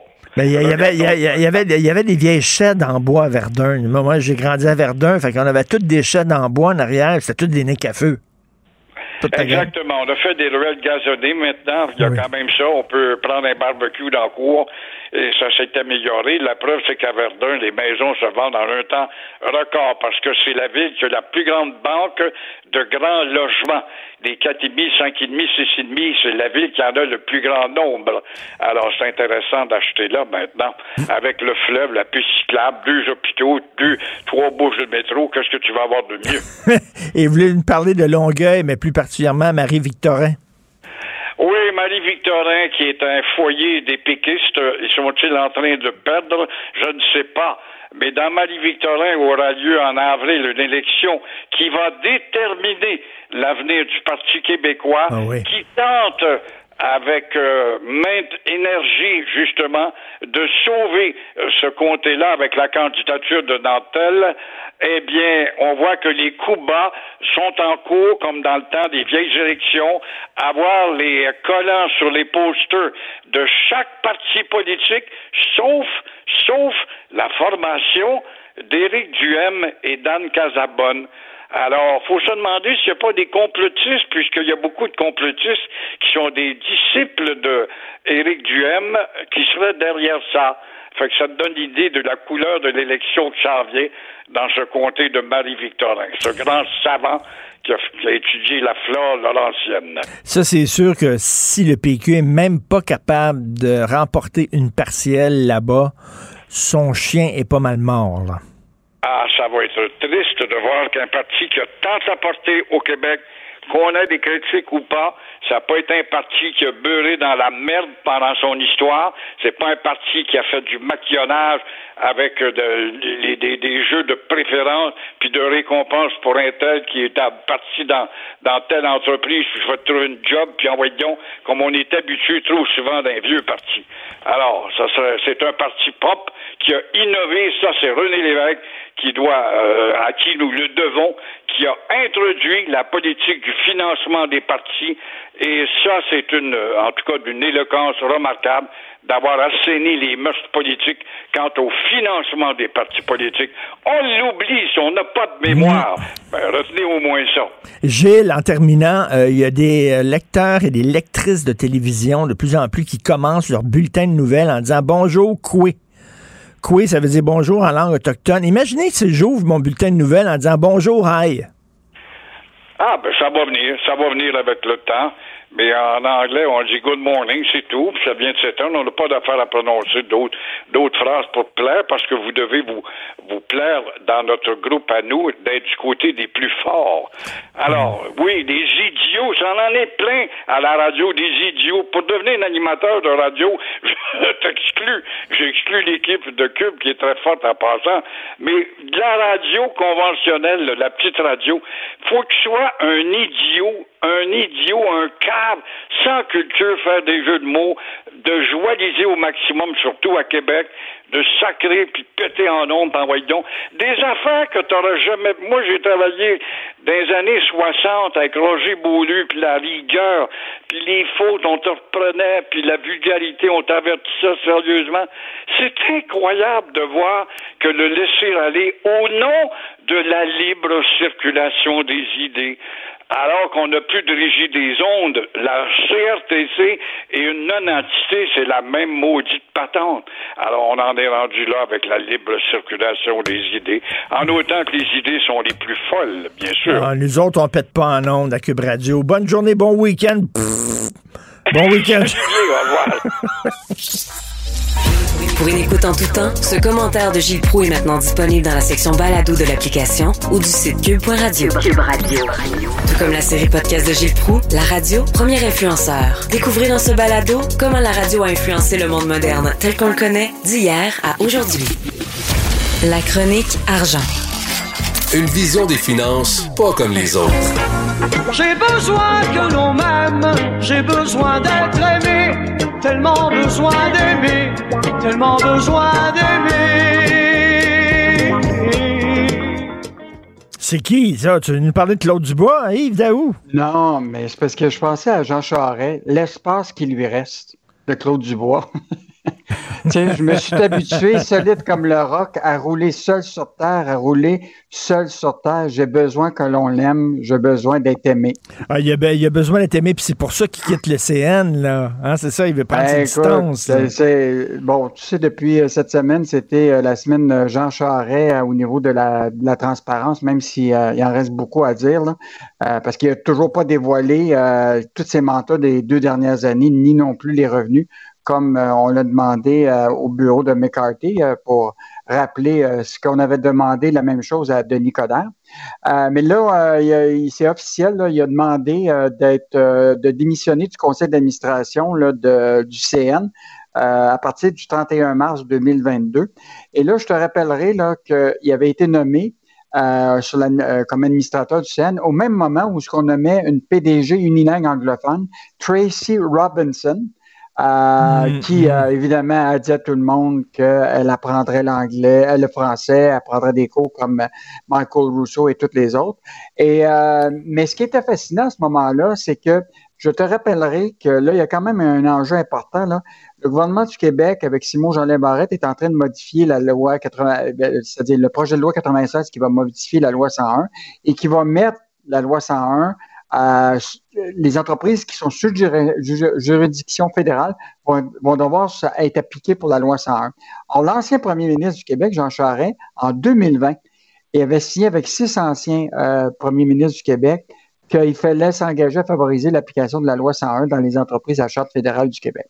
Alors, j'ai bien hâte de voir s'il va défendre ça quand euh, il va être euh, premier ministre du Canada ou il va se battre tu comprends-tu, pour empêcher que, que, ça arrive, que le CN puis Air Canada se trouvent sous l'application de la loi 101. Ben oui, écoute, euh, j'ai hâte de voir ça. Si tu veux mettre une chanson là, pour Jean Charest, c'est l'opportuniste de Jacques Dutronc. Je vais te lire les paroles du début. Écoute ça. Je suis pour le communisme, je suis pour le socialisme et pour le capitalisme parce que je suis opportuniste. Il y en a qui contestent, qui revendiquent et qui protestent. Moi, je ne fais qu'un seul geste. Je retourne ma veste toujours du bon côté. C'est exactement Jean Charest. Jean Charest dans, Tu vois, c'est facile d'en trouver des chansons qui reflètent vraiment la, la, vision de notre, euh, notre peut-être prochain premier ministre du, euh, Canada. Hein, c'est incroyable. On va avoir Justin Trudeau, premier ministre, puis Jean Charest dans l'opposition peut-être. Oh boy, que ça va être beau. Un signe de l'apocalypse. Tu veux nous parler des investissements privés? Écoute, euh, Richard, bon, tu sais, on, des fois, on, on dit qu'on n'a pas assez d'investissement privé au Québec, mais là, hier, il y avait quand même une annonce importante. Une compagnie de Colorado euh, qui se spécialise dans euh, ce qu'on appelle des centres d'hébergement de données. Ça, c'est des centres, c'est des entrepôts de serveurs pour héberger des données. et donc, ils vont investir 900 millions au Québec pour la construction d'un centre de données à Pointe-Claire, puis l'agrandissement euh, de leur campus à Québec et à Montréal. Euh, puis ça, sans aide publique, uniquement du privé. Euh, donc, écoute, c'est quand même une, grosse nouvelle. donc, puis ce qui est intéressant, c'est que on se, pose toujours la question pourquoi il y a tellement de centres de données qui veulent venir ici? Ben, c'est pas compliqué là. L'idée, c'est que l'hydroélectricité, par rapport à ce que ça coûte être aux États-Unis coûte bien meilleur marché ici. En plus, on a l'hiver parce que tu sais, ces centres d'hébergement-là, c'est des gros serveurs et ça a besoin d'avoir un gros système de climatisation pour refroidir les serveurs. Or, l'hiver, au Québec, t'entends-tu, tu ouvres quelques fenêtres, puis la climatisation va rentrer dans ton entrepôt. Alors, en tout cas, c'est quand même une, nouvelle intéressante de cette compagnie-là qui s'appelle Vintage Data Center. Euh, et donc, euh, ils disent qu'ils vont créer euh, à peu près 150 emplois permanents. Et, donc, et eux autres, depuis 2019, ils ont investi plus qu'un 1,7 milliard au Québec. Donc, quand même une bonne nouvelle. et évidemment, ben, une des, sources de, de, de nos entreprises ici, évidemment, c'est l'hydroélectricité, l'électricité ben pas chère. Donc, euh, ça va rapporter 30 millions euh, à Hydro-Québec. Donc, euh, un petit, un, petit un petit plus pour, un petit plus pour Hydro-Québec qui a tellement besoin d'argent. on a parlé tantôt à Félix de JE ce soir sur les hypothèques légales. qui c'est, vraiment une arnaque totale, ça. Là. Ben Richard, j'ai l'impression qu'aujourd'hui, pour te, te, lancer dans des projets de rénovation, je pense avant de te, de te prendre un contracteur, c'est mieux de te prendre un avocat. Parce que tu te retrouves toujours dans des situations de litige. Là. Parce qu'il y a cet organisme-là qui s'appelle l'Association des, euh, des consommateurs de, de, des projets de construction. Là. Eux autres, ils sont là puis ils reçoivent des plaintes totalement, tout le temps, tout le temps. Et une des plaintes qui revient le plus souvent, c'est ce qu'on appelle l'hypothèque légale. Tu sais actuellement que l'hypothèque légale en construction, c'est un droit hypothécaire qui, de l'industrie de la construction qui permet de se protéger contre les défauts de paiement. Or, évidemment, quand tu des, c'est des millions des millions, ça va, mais de plus en plus, c'est utilisé pour des projets de 15 000 et moins. Là. Hmm. Et là, l'enjeu, c'est que si tu t'entends pas avec ton propriétaire, là, euh, ton, ton contracteur, là, tu sais, dans des cas de souvent de ce qu'on appelle, tu, fais une découverte euh, dans ton dans tes rénovations. Là, il dit, je vais te donner, euh, écoute, ça va te coûter 20 000 pièces de plus d'extra, comme c'était le cas là, de, de, de, dans, le cas de l'émission de JE, là, qui, est, euh, qui, qui, est, le monsieur Maxime Jaudoin. Là. Il s'est fait assigner là, une hypothèque légale là, de 17 000 tu comprends-tu, pour des, des, pour des travaux. Puis là, il s'est il s'est battu pour parce qu'il s'entendait pas avec le contracteur sur des, des, des travaux de rénovation. Finalement, il est obligé de, de, bourrer sa carte de crédit pour finir les travaux, puis se retrouver en cours de, de créance. Non, puis tu, peux même pas vendre ta maison comme tu veux parce que le gars devient créancier parce qu'il eh est sur ton hypothèque. Non, non, ça n'a pas de sens. C'est AGE ce soir. Qu'est-ce qu'on va pouvoir lire ce week-end dans la section argent? Ce week-end, deux choses intéressantes, là, euh, Richard. Donc, deux euh, chroniques à, lire absolument. Michel Girard va revenir sur plus de privé dans la santé. Il a découvert des chiffres incroyables où ce que finalement, on est bien plus dans le privé qu'on le pensait, alors que le gouvernement dit euh, ça prend plus de hmm. privé. Lui, il a découvert des chiffres qui montrent qu'on est déjà les deux pieds dedans, puis plus qu'on le pense. Euh, hmm. En plus, euh, tu sais, le 22 mars prochain, c'est le budget du Québec. Pierre-Olivier Zappa revient en parlant des oubliés du prochain budget d'Éric Girard. Une chose que tu vas adorer lire, un Québécois d'origine libanaise était capable de faire venir sa sœur ici à temps, à temps pour, pour l'accouchement de son enfant, et puis en maudit parce que quoi? Il reçoit de la correspondance d'Immigration Canada uniquement en anglais, puis il n'est pas capable de lire. Ah, ben, bravo. Ça, c'est, le, ça, c'est notre, ça, c'est notre ministère de l'Immigration de notre ami euh, Sean Fraser, qui ne parle que uniquement anglais. Ben oui, ben oui. Vous savez que lui, il fait la correspondance uniquement en anglais. c'est pas payé quand euh, même. Le ministre de l'Immigration qui euh, est censé représenter l'accueil du Canada des immigrants. Canada, il y a deux langues officielles, le français et l'anglais. Lui, c'est un langue anglophone. Vraiment. En plus, il envoie en plus, il envoie la correspondance d'Immigration Canada uniquement en anglais à des Québécois d'origine libanaise qui parlent très bien français, tu comprends-tu? En fait, c'est leur, leur, langue euh, principale. Ça, c'est comme, euh, c'est comme Stevie Wonder qui donne des cours de peinture. C'est à peu près ça. Donc, on va lire ça ce week-end. Merci beaucoup, Yves. Bon week-end. Martino. Pour l'instant, nos avocats nous disent que tout est beau. Après deux ans de pause en raison de la pandémie, le défilé de la Saint-Patrick sera enfin de retour dimanche au centre-ville de Montréal. Et moi, je suis content. Pourquoi? Parce que le défilé de la Saint-Patrick, pour moi, c'est le début du printemps. Ça veut dire qu'il n'y aurait plus de tempête de neige. C'est terminé des fois, il y en a, mais pour moi, c'est ça. Et puis bon, on est très content de célébrer euh, avec nos amis irlandais euh, leur fête. Nous allons en parler avec Mme Laurie Morrison, qui est membre du conseil d'administration de la United Irish Societies, qui organise le défilé de la Saint-Patrick à Montréal. Bonjour, Mme Morrison.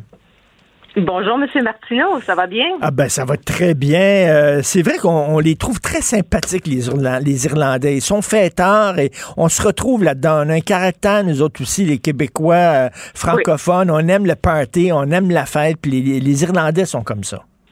Oui, on a une très bonne complicité, hein, je trouve. Oui. Oui, effectivement. Donc, euh, c'est ça, la, parade revient ce dimanche. On est tellement hâte. Puis j'espère de vous voir à la parade. ben oui, ça serait bon que j'amène mon fils là. Écoutez, j'ai commencé d'ailleurs euh, presque à, célébrer euh, la fête des Irlandais. Je ne sais pas si vous avez regardé le film Belfast de Kenneth Branagh, un film en noir et blanc qui montre justement l'enfance d'un petit garçon irlandais pendant les événements, hum. pendant les troubles quel film magnifique, Mme Morrison. Absolument. C'est très émotionnel aussi. Hein? Oui, extrêmement touchant sur justement euh, la, la, la, guerre en Irlande, en fait, vue par les yeux d'un enfant. C'est un film magnifique. Qu'est-ce qu'il va y avoir au défilé euh, de la Saint-Patrick dimanche?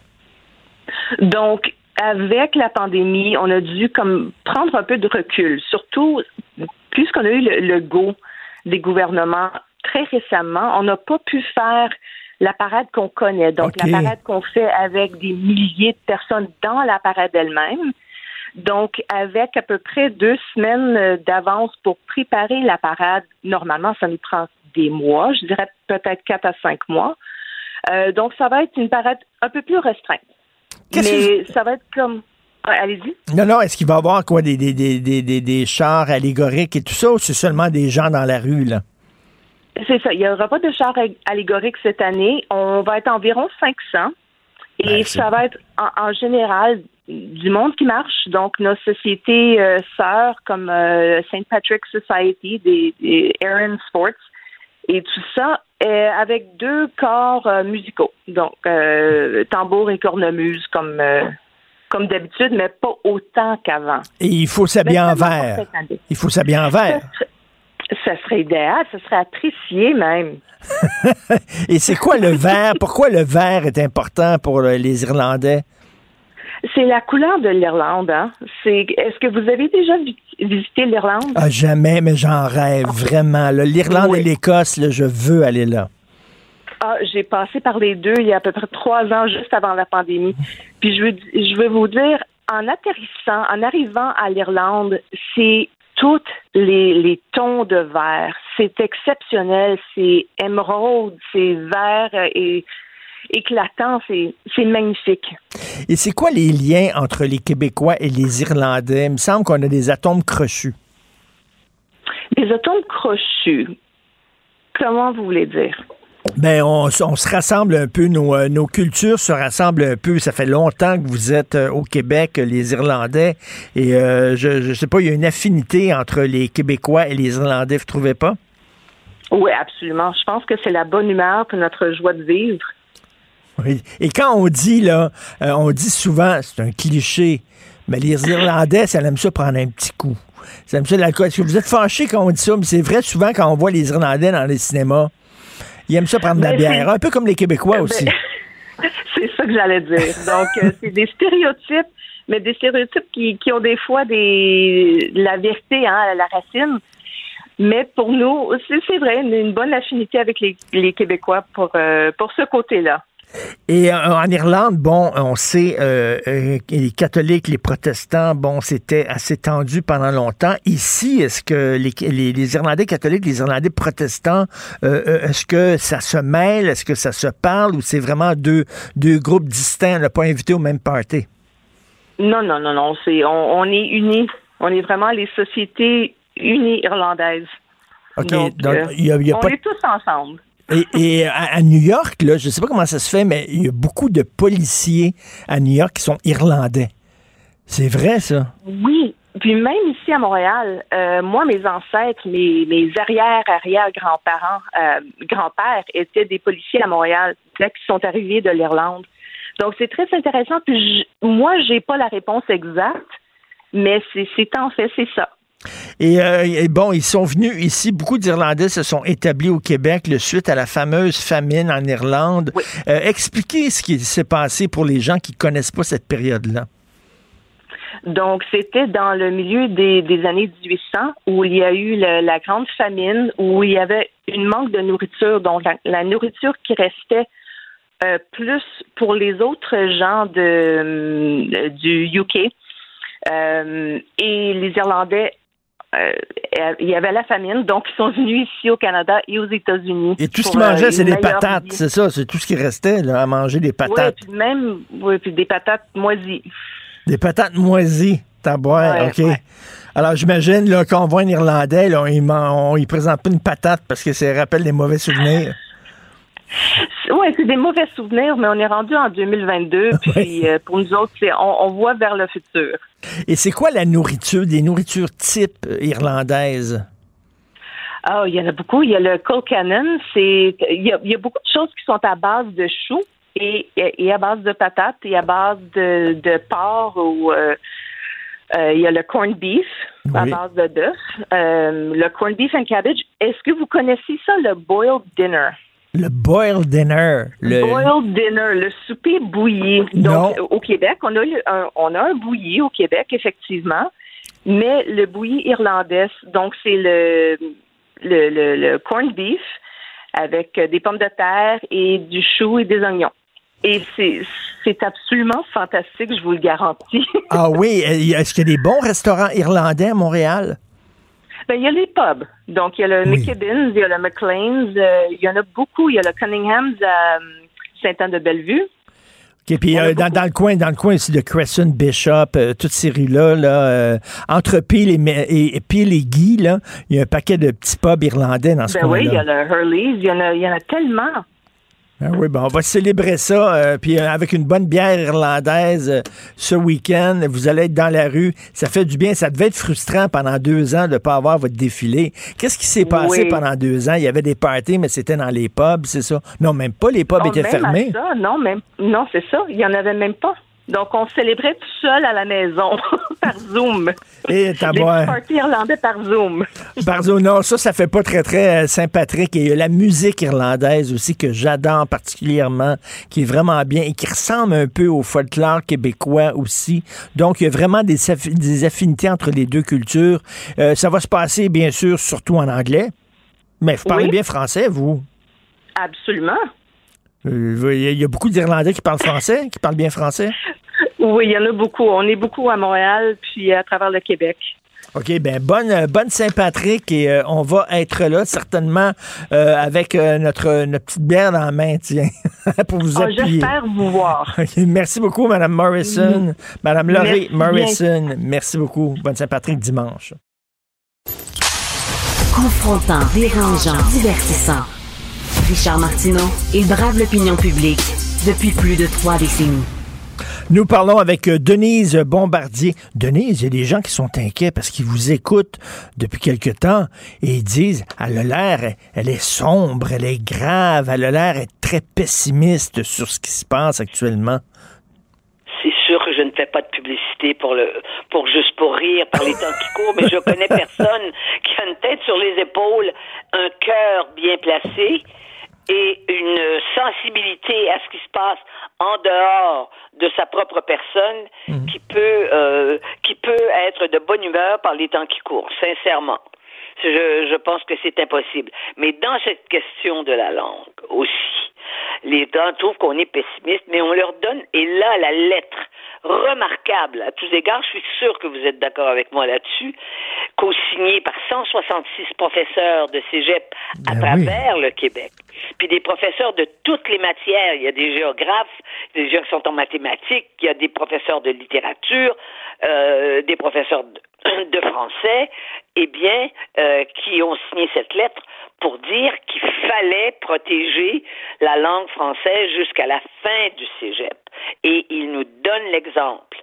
Je dois dire, est-ce que je ne sais pas si vous le saviez, moi je ne savais pas que c'était à ce point-là, ou que le, le Champlain College St. Lawrence de Québec, hein, que plus de 60% des étudiants euh, 75% des étudiants sont francophones, 63% des gens qui leur enseignent sont francophones.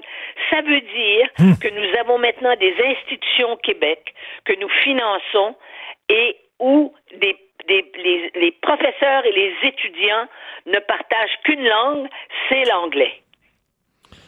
Ça, c'est le, pour moi, c'est le comble qui fait que il faut se poser des questions à tel point que je n'ai jamais été d'accord pour qu'on introduise l'anglais trop rapidement dans le système scolaire. Mais je pense que de toute façon, à l'heure actuelle, et je l'ai pas, pas, pas été jusque là parce qu'on est limité par les par les mots que nous avons à écrire, n'est-ce pas, Richard? Mais mais je reviendrai là-dessus. Je pense que euh, il faut évidemment au départ que la langue française soit bien installée pour qu'on introduise une deuxième langue, n'est-ce pas? Eh bien, le problème, c'est que la langue française, elle n'est pas bien installée. On le voit, puisqu'une proportion très importante d'étudiants sont incapables de passer le test euh, de français quand ils arrivent à l'université et en particulier ce qui nous fait encore en- ce qui nous rend en- encore euh, plus euh, riants hein, et joviaux ce sont les étudiants qui s'en vont en sciences de l'éducation, donc qui sont les enseignants de demain. Hein, ça leur prend deux et trois fois pour passer l'examen de français, pour être admis à la faculté.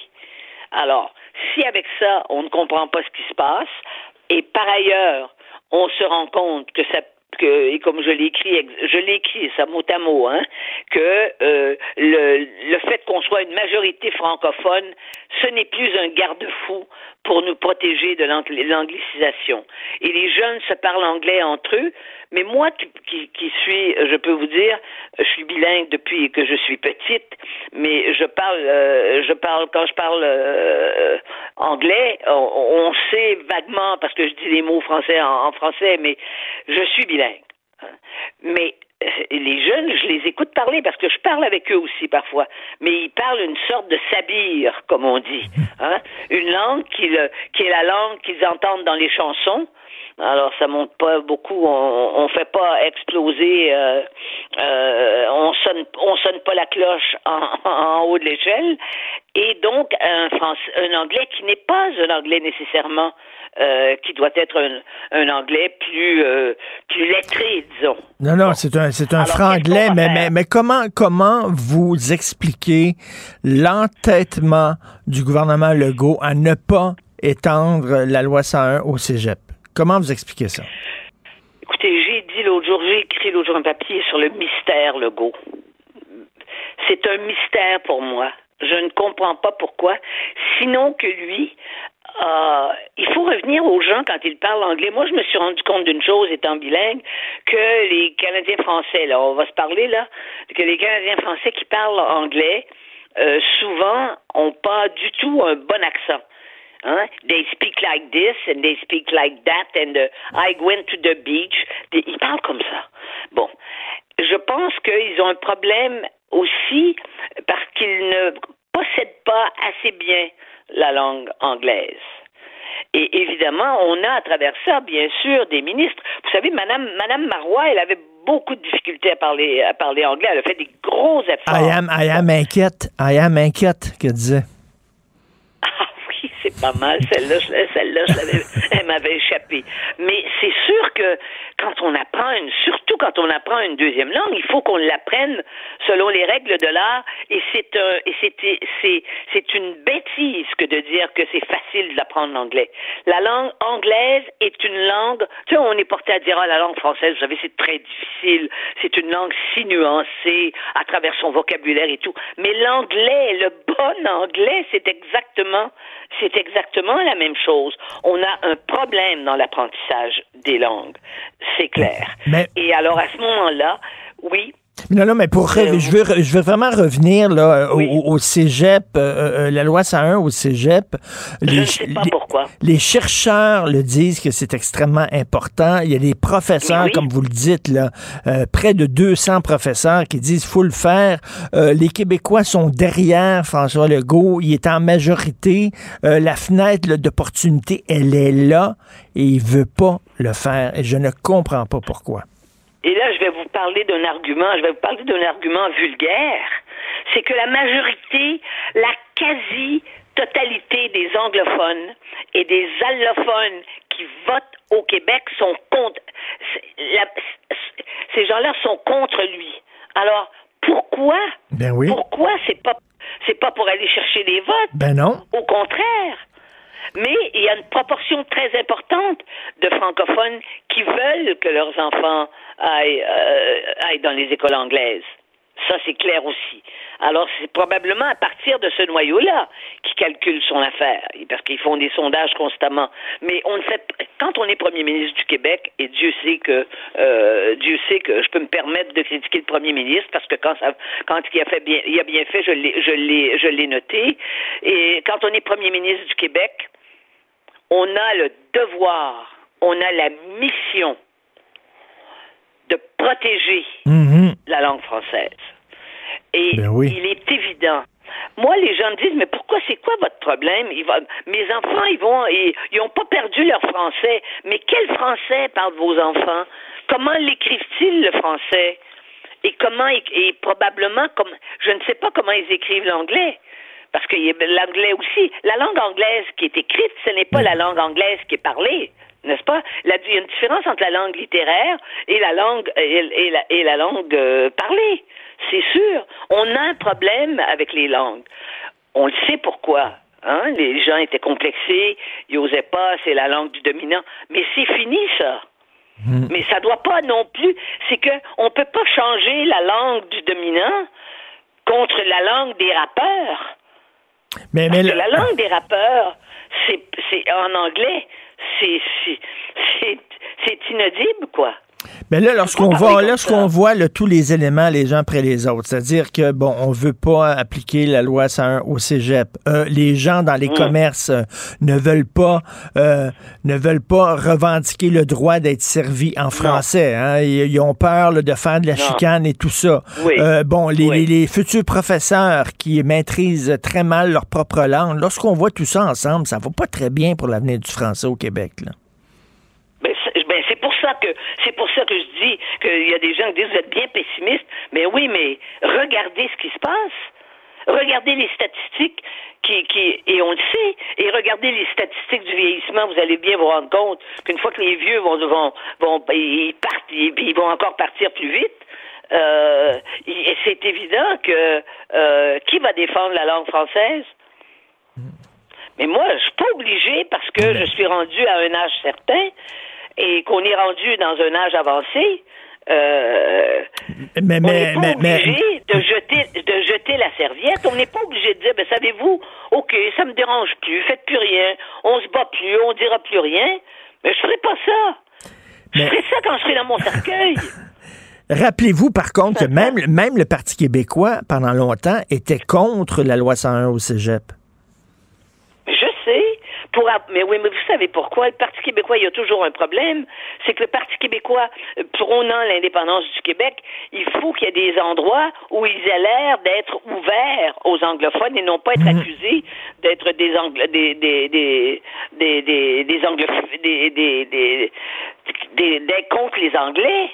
Je veux dire, ils réagissent. C'est une réaction après coup, ça. De toute façon, on est tout croche parce qu'on n'a jamais su. Le problème, puis on en revient toujours au même problème. On ne l'a pas réglé, puis la majorité des Québécois ne veulent pas faire l'indépendance. Ben non. Puis là, on a un premier... Hein? Bon. Et là, on a un candidat au Parti conservateur qui est notre ancien premier ministre qui, là, va faire, va faire la campagne contre la loi 96 sur la, sur, sur, sur la laïcité aussi.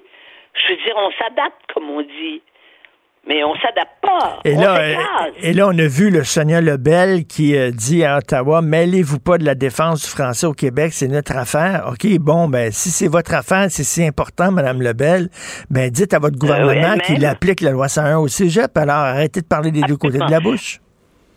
Est-ce possible que le, le- le pouvoir économique au sein du gouvernement, euh, on parle des ministres économiques là, dans le monde des affaires, qui disent que, d'ailleurs, ils regardent les littéraires comme étant, vous voyez, des, espèces de Duplessis disait des pelleteux de nuages hein, quand il parlait des poètes. Il parlait même pas des poètes, il disait des poètes. Euh, qui sont des, des, des de nuages, ils doivent, même s'ils aiment ça, aller au concert euh, quand ils ont des billets, quand on leur donne des billets gratuits, puis au théâtre, euh, euh, ça veut pas dire ça que qu'ils sont prêts à défendre la culture. Ils trouvent que c'est une diver c'est une distraction la culture. Mais nous ne parlons pas de culture là. Nous parlons d'identité profonde. Mais en tout cas, il va falloir faire pression auprès de François Legault et qu'il nous explique au moins pourquoi il ne veut pas. Puis là, on revient à la question là, initiale de la CAQ. La CAQ, c'est une coalition, on le sait. Il y a beaucoup de gens qui étaient au Parti libéral qui se retrouvent à la CAQ et je pense que ces gens-là pèsent plus dans la balance que euh, le- le- la gang nationaliste au sein de la CAQ. C'est ça, là. c'est un parti libéral, un peu habillé de bleu. Ouais, moi je moi, moi je dirais pas ça. Je dirais que c'est un parti de Québécois. Puis les Québécois, ils sont pas capables de prendre de, de, de décider, de trancher les choses. Moi, je vais plus loin que vous d'une certaine façon. Je pense que les Québécois, ils ils aiment, ils aiment les gens qui tranchent, hein. Ils aiment les gens qui sont tranchés. La preuve, vous voyez votre popularité. Bon. Hein? Et- mais ils aiment ça qu'on a. Ah, mon Dieu, je sais pas comment vous faites, ils nous disent. Oui, oui, Hein? oui. Mon Dieu, je sais pas comment vous faites. Vous avez du courage. mais le courage, c'est les, ce sont les Ukrainiens qu'on voit. C'est ça le courage. C'est pas de, c'est pas de défendre des choses pour lesquelles on perd rien. Hein? Mm, Quand on, pour, je veux dire, nos convictions, faut qu'elles nous coûtent quelque chose. Oui, Et les effectivement, mais ils veulent pas payer pour leurs convictions. non, c'est ça. On veut, eh, comme disait, on se laisse là-dessus, comme disait Pétula Clark, tout le monde veut aller au, au ciel, mais personne ne veut mourir. Et c'est ça. Tout le monde veut aller Le- au, au ciel, ciel, oui, mais personne ne veut mourir. Je vais finir mon vendredi comme ça, tiens. Merci, Denise. Bon week-end. Pour une écoute en tout temps, ce commentaire de Denise Bombardier est maintenant disponible dans la section balado de l'application ou du site cube.radio. Un balado où Denise Bombardier remonte le fil de sa mémoire pour discuter des enjeux de la société québécoise contemporaine. Martineau, il n'y a pas le temps pour la controverse. Il a jamais coulé l'eau sous les ponts. C'est lui qui la verse. Vous écoutez Martineau. Cube, Cube Radio.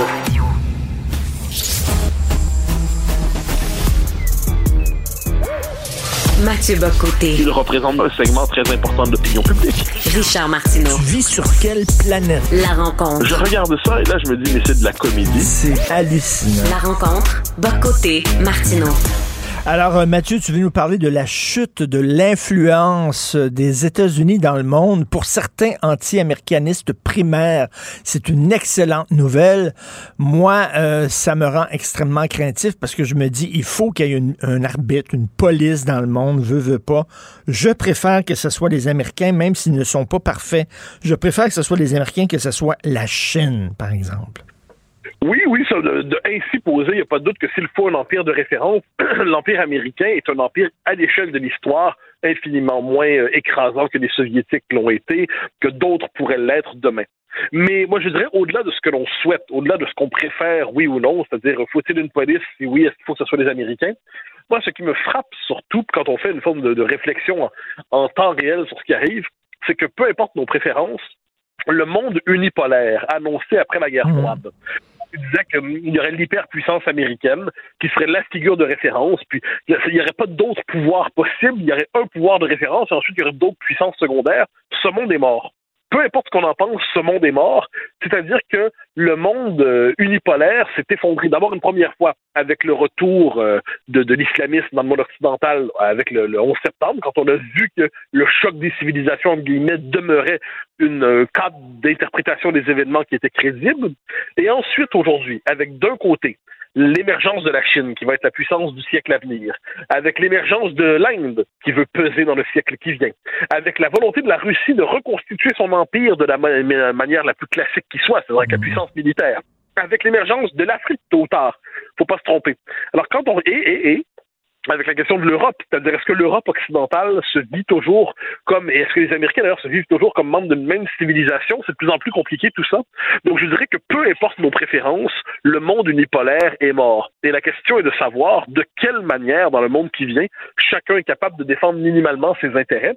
Et la question qui me hante, moi, de plus en plus, c'est dans quelle mesure l'Amérique du Nord et l'Europe, qui s'appelait autrefois l'Occident, c'est-à-dire qu'on disait nous l'Occident, on savait ce que c'était, dans quelle mesure ont-ils encore des intérêts on voit que sous Trump, les Américains étaient tentés par une forme de semi-isolationnisme on- ou d'unilatéralisme. On voit qu'avec Obama, il y avait cette idée de se projeter vers le Pacifique. On voit qu'avec Biden, il y a aussi cette idée que l'Europe n'est plus le continent. Euh, ce n'est plus vu comme le berceau de la civilisation américaine.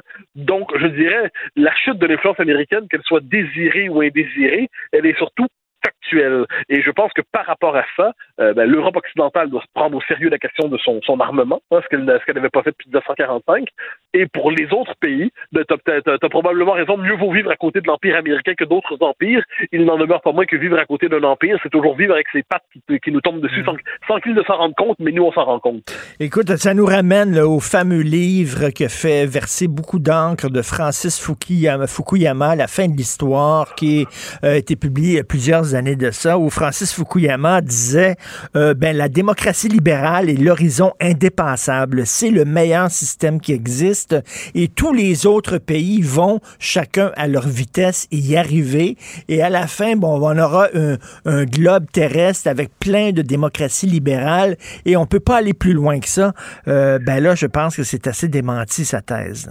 Ah, ben ça, c'est terminé. C'est terminé. C'est-à-dire que comme modèle, tu sais, même comme modèle désirable, qu'est-ce qu'on voit avec la Chine? Alors, moi, là-dessus, en ces matières, je suis terrifié par le, con- le, euh, crédit social à la chinoise. C'est un modèle de contrôle social généralisé. Euh, mais ce que je constate, c'est que plusieurs rêvent à ça, sans me dire, dans le monde occidental, quelqueusement, notamment pour lutter contre les changements climatiques et ainsi de suite. Donc, la démocratie libérale telle qu'on y avait adhéré est un système, euh, je dirais même, si je peux me permettre une, une parenthèse dans tout ça, ce qu'on nous présente aujourd'hui comme étant la démocratie libérale ressemble assez peu à ce qu'était la démocratie libérale il y a 30 ans, soit du temps passant. Je veux dire, le gouvernement des juges, la sacralisation de la- de- du multiculturalisme, la négation de la nation, la négation des frontières, c'était pas ça la démocratie libérale il y a 30 ans. Aujourd'hui, c'est ça. Mais L'hypothèse de Fukuyama était une hypothèse hegelienne, comme qu'il dirait, c'est-à-dire euh, Hegel, le philosophe, qui disait il y a un sens de l'histoire, et puis ce sens de l'histoire est appelé à se déployer dans, toute espèce. Ce qu'on voit aujourd'hui, c'est qu'entre d'un côté, ce que deviennent les États-Unis, ce que devient l'Europe occidentale, le conflit entre les deux, notamment, on parle souvent de la question woke. La question woke, ça, pour certains, c'est un, phénomène secondaire, mais plusieurs y verraient, en fait, la nouvelle idéologie dominante américaine à laquelle les Européens ont tendance à se- s'opposer en disant, ben non, c'est nous les vrais démocrates libéraux devant la, la folie totalitaire américaine dans leur esprit, c'est-à-dire quand l'idée woke. Quand on voit ce que devient la Chine, qui réhabilite un modèle d'autoritarisme qui se veut plus performant et qui se veut, on est plus autoritaire, mais c'est plus performant que votre démocratie qui est paralysée.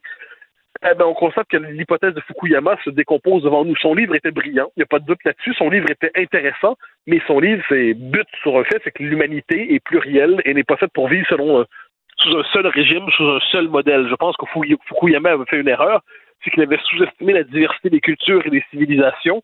Et qu'est-ce qu'on voit aujourd'hui? Ben, ressurgir, c'est cette diversité fondamentale des civilisations et, euh, et, ben, avec la diversité des régimes politiques qui l'accompagnent. Il y a des gens qui disent que Poutine était est une sorte de visionnaire, c'est-à-dire qu'il voit que c'est déjà terminé pour euh, l'Occident, pour la culture occidentale, pour les États-Unis, que c'est une culture euh, qui est que plus de passé que d'avenir et que lui, il vise, il, il- il mise sur le nouveau monde, c'est-à-dire avec, euh, avec que c'est en Orient que ça va se passer, c'est la Russie et la Chine qui vont euh, Ben, caler la choc, comme on dit en anglais.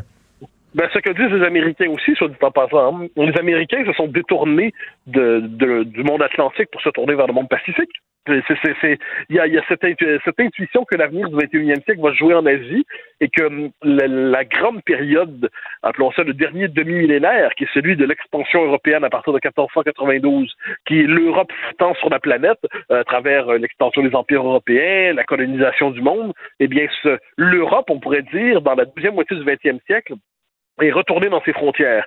L'Occident est retourné dans ses frontières avec la fin des empires coloniaux, puis aussi avec le fait que l'Amérique elle-même se détache aujourd'hui de ses références européennes, surtout depuis les années 90. Mais c'est comme si la part européenne de l'Amérique retournait en Europe. Donc on peut dire que l'Europe euh, qui était, qui s'est pris, en fait, c'est ça le paradoxe qu'on vit. L'Europe s'est voulu la civilisation universelle, celle qui portait une idée de l'homme valable pour l'ensemble de l'humanité. Et aujourd'hui, ce qu'on voit, c'est que l'Europe est une civilisation parmi d'autres, et on peut croire, et je crois, que, la, la civilisation occidentale, en disant ça comme ça, porte une idée de l'homme qui est irremplaçable et essentielle, mais le fait est que cette conviction n'est pas partagée par tous. Et on rentre dans un monde, il y a plusieurs conceptions de l'être humain, plusieurs métaphysiques, plusieurs philosophies, plusieurs conceptions d'existence qui s'affrontent. On peut préférer la nôtre, je préfère la nôtre, je préfère la démocratie libérale, je préfère l'état de droit, je préfère les libertés individuelles, je préfère la nation. Il n'en demeure pas moins que ce modèle est moins universalisable qu'on le croyait dans un monde qui est marqué par le retour aux empires. Bon, alors la grosse question, est-ce que tous ces modèles-là, on n'a plus de, de monde bipolaire, tu dis euh, unipolaire, tous ces modèles-là vont devoir coexister.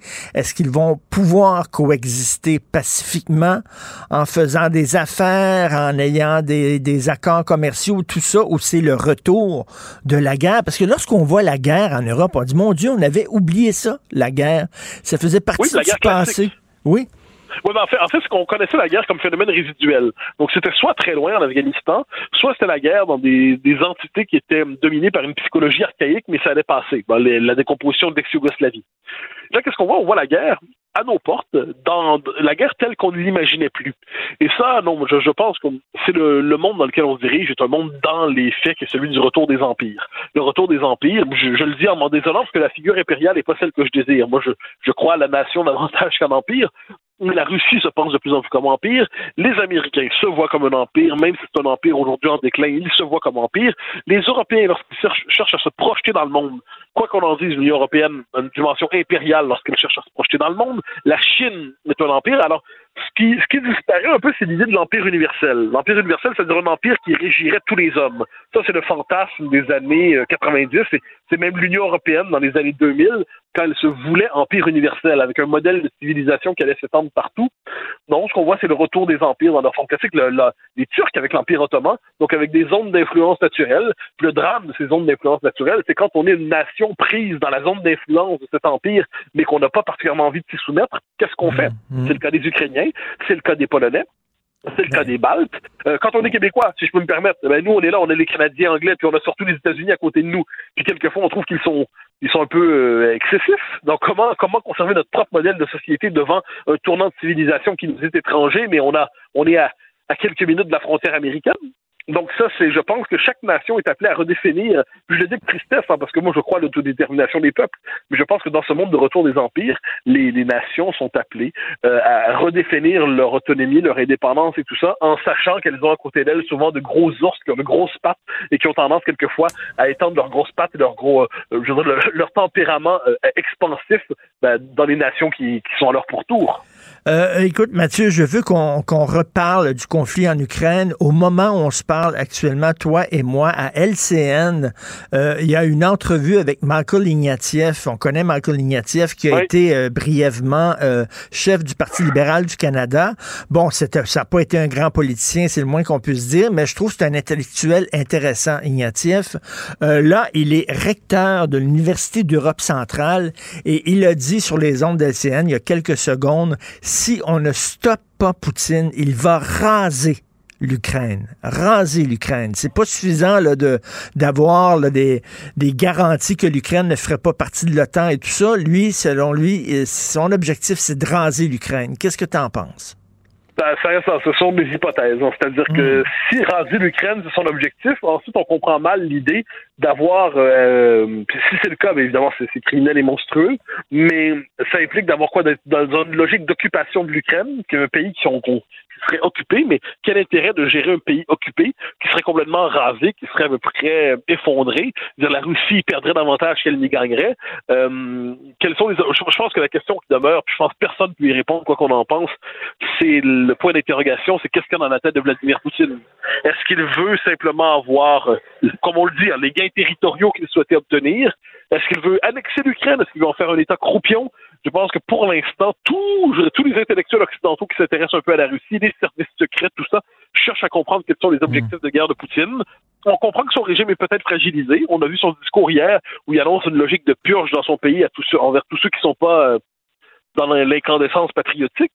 Donc ça, bon ben c'est peut-être que le régime est fragilisé, mais en ces matières, ça, ça me rappelle la belle époque de la soviétologie, de la kremlinologie, quand on cherchait à comprendre ce qu'il y avait le secret derrière l'Union soviétique sans le trouver. Puis on se rappelle cette formule de De Churchill. de Churchill qui disait la Russie c'est un mystère dans un mystère dans un mystère dans un mystère avec l'image des poupées russes. Oui. Mais manifestement on y est encore. Exactement. Je sais pas si tu as vu la vidéo de Poutine, justement, où il parlait de purger euh, la Russie. Oui, c'est ça. Euh, à un moment donné, il arrête et il prend une grande respiration comme quelqu'un qui est vraiment malade et il a l'air bouffi. Euh, il a pas l'air en super bonne santé. Euh, Qu'est-ce que bon, demain, c'est samedi, c'est ton émission CNews. Qui tu vas nous présenter? Alors, un, un- un politologue, un universitaire pas très connu, mais tout à fait passionnant, c'est Jean-Yves Dormagen. Alors, Jean-Yves Dormagen, il dirige une firme de sondage qui s'appelle Cluster 17 et qui a complètement redéfini la manière de mener des sondages électoraux. On va voir dans trois ou quatre semaines s'il s'est trompé dans ses pronostics ou non, mais il propose une manière de comprendre l'opinion publique beaucoup plus fine que des sondages traditionnels, Euh, une méthode que je pense qu'on devrait appliquer. Moi, fait des années que sur tout autre registre, je crois qu'on devait appliquer ça au Québec. Donc, c'est une manière de penser l'opinion en voyant comment les grandes familles politiques se sont décomposées, comment les segments de l'électorat sont beaucoup plus fins aujourd'hui, comment les stratèges politiques pour être capables de rejoindre ça envoient des messages très ciblés, comment pour mobiliser tel segment de la population faut envoyer tel message, tel autre segment, tel autre message. Je trouve que son travail est tout à fait passionnant, mais je le reçois en deuxième partie de l'émission. Écoute, je sais pas si euh, ce qu'il pense du sondage IFOP sur les intentions de vote des LGBT à la présidentielle française. J'ai trouvé ça surréaliste. Là. On est vraiment rendu là à découper en petites tranches. Euh, les bisexuels vont voter pour qui, puis les trans ils vont voter pour qui, puis les droitiers vont voter pour qui? Oui, non, c'est loufoque. C'est loufoque, je crois. Oh, bon, mais ça, c'est la tentation de l'époque. On communautarise tout, on identitarise tout, puis on demande, on, crée ensuite des de fiction électorale comme ça.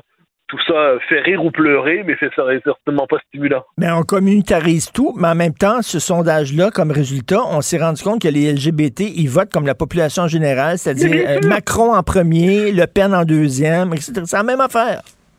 Mais, bien sûr, mais ça, c'est une grosse découverte. Les gens, au-delà de ce qu'ils font en dessous de leur caleçon, en dessous de ce qu'ils font en dessous de leur pantalon, ben, ces gens-là, il y a une diversité d'opinions politiques, puis les pratiques qu'on peut avoir dans l'intimité ne commandent pas nécessairement nos, euh, nos choix politiques. C'est grosse nouvelle. Grosse oui, nouvelle. grosse nouvelle. Bon week-end. On va bien sûr sur ta page Facebook. On peut voir euh, ton émission euh, à CNews. Bon week-end et on se reparle lundi. Pour une écoute en tout temps, ce commentaire de Mathieu Bocoté est maintenant disponible dans la section balado de l'application ou du site cube.radio. Cube Radio. Tout comme la série podcast de Mathieu Bocoté, Les idées mènent le monde. Un balado qui cherche à mettre en lumière, à travers le travail des intellectuels, les grands enjeux de notre société. Martino, souvent imité, mais jamais égalé. Vous écoutez Martino Cube, Radio. Alors, il y a un texte très intéressant aujourd'hui dans le National Post sur le silence des joueurs de hockey russe dans la Ligue nationale de hockey. On sait qu'il y en a à peu près une quarantaine et euh, le chroniqueur du National Post dit leur silence est assourdissant. Là, on parle maintenant de crimes de guerre, on parle d'enfants qui sont tués, de missiles qui tombent sur des hôpitaux psychiatriques pour enfants. Et là, le chroniqueur dit il est temps que les joueurs russes qui sont dans la Ligue nationale de hockey prennent position publiquement. Est-ce que ce serait une bonne idée? Est-ce que c'est faisable? On va en parler avec le très sympathique Charles-Antoine Sinotte, que vous connaissez bien, le chroniqueur sport, entre autres à Salut Bonjour. Salut Charles-Antoine. Salut Richard, merci de me recevoir. Ben, merci d'être là. Donc, euh, c'est ça à peu près une quarantaine de joueurs russes dans la Ligue nationale de hockey? C'est ce que j'ai lu ce matin? Ben, la quantité est relativement semblable à ça. C'est surtout la qualité. Hein. C'est euh, il y a plusieurs joueurs russes qui sont des joueurs vedettes dans leurs différents marchés. Et celui qui vient en tête rapidement, c'est Alexander Ovechkin, qui est la vedette du marché hockey de la capitale américaine. En ce mm. moment, le contexte, et je veux pas euh, rien lui pardonner, là, mais il est au centre de quelque chose de pas évident d'un point de vue sportif, politique et social. Oui, c'est ça, parce que lui, il a de la famille là-bas, hein, c'est ça. Fait que mhm. lui, s'il prenait position, mettons, contre Poutine, ben, il mettrait sa famille en danger. Euh, en fait, c'est un peu le, fils euh, spirituel de Vladimir Poutine. Poutine, ben, on le sait, pas besoin de revenir là-dessus, mais se sert notamment du sport pour faire cette propagande. Donc, c'est clair que dans l'histoire, sport et propagande ont souvent été euh, liés, surtout pour les régimes totalitaires. Donc, il a toujours été un peu le, prodige de Vladimir Poutine et, publiquement l'a endossé dans le passé. Euh, mais là, en ce moment, il est vraiment entre l'arbre et l'écosse. Il y a beaucoup de pression, justement, des Capitals de Washington de demeurer neutre. Il y a de la pression du gouvernement américain, il y a de la pression du gouvernement russe. Il y a sa famille qui est là-bas. Euh, il y a plusieurs menaces qui planent autour de lui. D'ailleurs, euh, on a augmenté sa sécurité personnelle. Et je veux, encore une fois, je veux pas prendre position parce que c'est extrêmement difficile, mais je me demande qu'est-ce qu'il pourrait, pourrait vraiment faire. Que peut-il faire? Ben, parce que là, ils disent, euh, bon, moi, je joue au hockey, euh, je fais pas de la politique, je joue au hockey. Le, commentateur du National Post, il dit non, c'est pas suffisant, ça. Et euh, aujourd'hui, justement, dans son texte, dans le National Post, on nous dit qu'à Wimbledon, Wimbledon, le fameux tournoi de tennis, très, très important, on va dire aux joueurs russes, euh, si tu veux participer au tournoi de Wimbledon, tu dois te dissocier publiquement de Poutine, dire que tu le condamnes et tout ça. Sinon, tu ne pourras pas participer au tournoi de Wimbledon. T'en penses quoi de ça? Ben, je pense que la vertu est, intéressante. On comprend la démarche. D'ailleurs, plusieurs grandes organisations sportives ont décidé de bannir les athlètes russes, notamment dans les Coupes du Monde. Euh, même au tennis, on leur a demandé de retirer l'affiliation avec la Russie, donc de, de, de, représenter une bannière neutre, un peu comme on l'a fait aux États-Unis à cause des scandales de dopage. Mais tu sais, publiquement, imaginez le, la mise en scène. Est-ce que les athlètes devront un par un, les Russes qui veulent jouer à Wimbledon, est-ce qu'ils devront un par un passer au micro Hmm. et faire des, des, excuses ou une dissociation et quelqu'un va juger si c'est suffisant? Puis en même temps, je me mets dans la peau de ces athlètes-là qui sont russes, là. C est, c est, ils peuvent pas changer d'où ils viennent. Hmm. Et à partir du moment où on met en danger sa propre sécurité en se mettant à dos le gouvernement russe, on devrait le faire d'un point de vue occidental, on leur dit, eh ben, s'il vous plaît, mettez du poids dans la balance de notre côté. Mais pensez-vous vraiment qu'un athlète russe est capable de s'opposer au régime totalitaire? Puis en même temps, Charles-Antoine, il y en a d'autres conflits à travers le monde. là.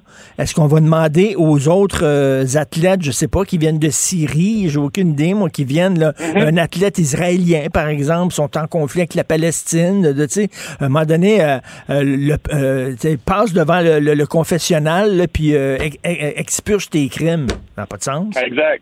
Ben, L'approche individuelle ne fonctionne pas vraiment. Là où il y aura des, des, des conséquences sévères, ben, on commence à le voir, C'est notamment le Grand Prix de Russie qui n'aura plus lieu ben, à moyen long terme, c'est ce que la Formule 1 a annoncé. Donc, c'est encore des pertes de millions et de milliards de dollars. Les Coupes du Monde en patinage de vitesse, en patinage artistique et autres. Mais c'est à partir du moment qu'on va imposer de vraies grosses euh, sentences collectives. Moi, j'ai l'impression, écoute, personne ne peut prédire la suite des choses en Ukraine. J'ai l'impression que pour les trois, quatre, cinq, peut-être six prochaines éditions des Olympiques, il n'y aura pas de Russie. Là. Tu sais, quand on parle de l'isolation, imaginez, là, c'est c'est quoi, le plus gros pays au monde, et année après année, c'est une des meilleures nations sportives aux Olympiques. Dopage ou pas, ça, c'est un autre dossier. Mais moi, j'ai l'impression là, que pour les 20, 30, 40 prochaines années, il n'y aura plus de Russie aux Olympiques.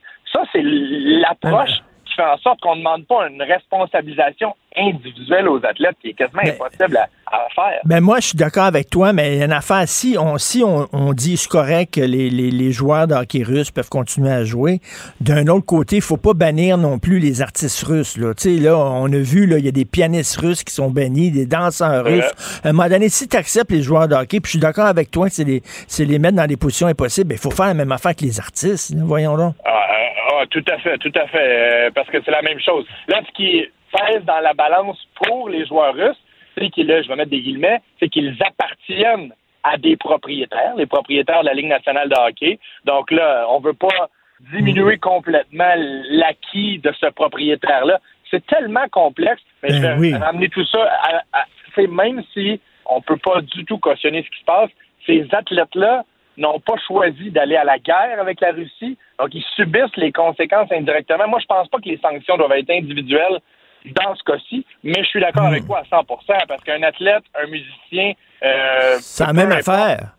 Exact. Et la Ligue nationale dit, ben là, c'est pas comme s'il y avait une équipe russe qui participait à un tournoi international. Ils ils sont dans la Ligue nationale de hockey, là.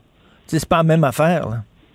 Ben non, exactement, exactement. Imaginez la scène. Imaginez Alex Ovechkin qui prend le micro, qui condamne Vladimir Poutine.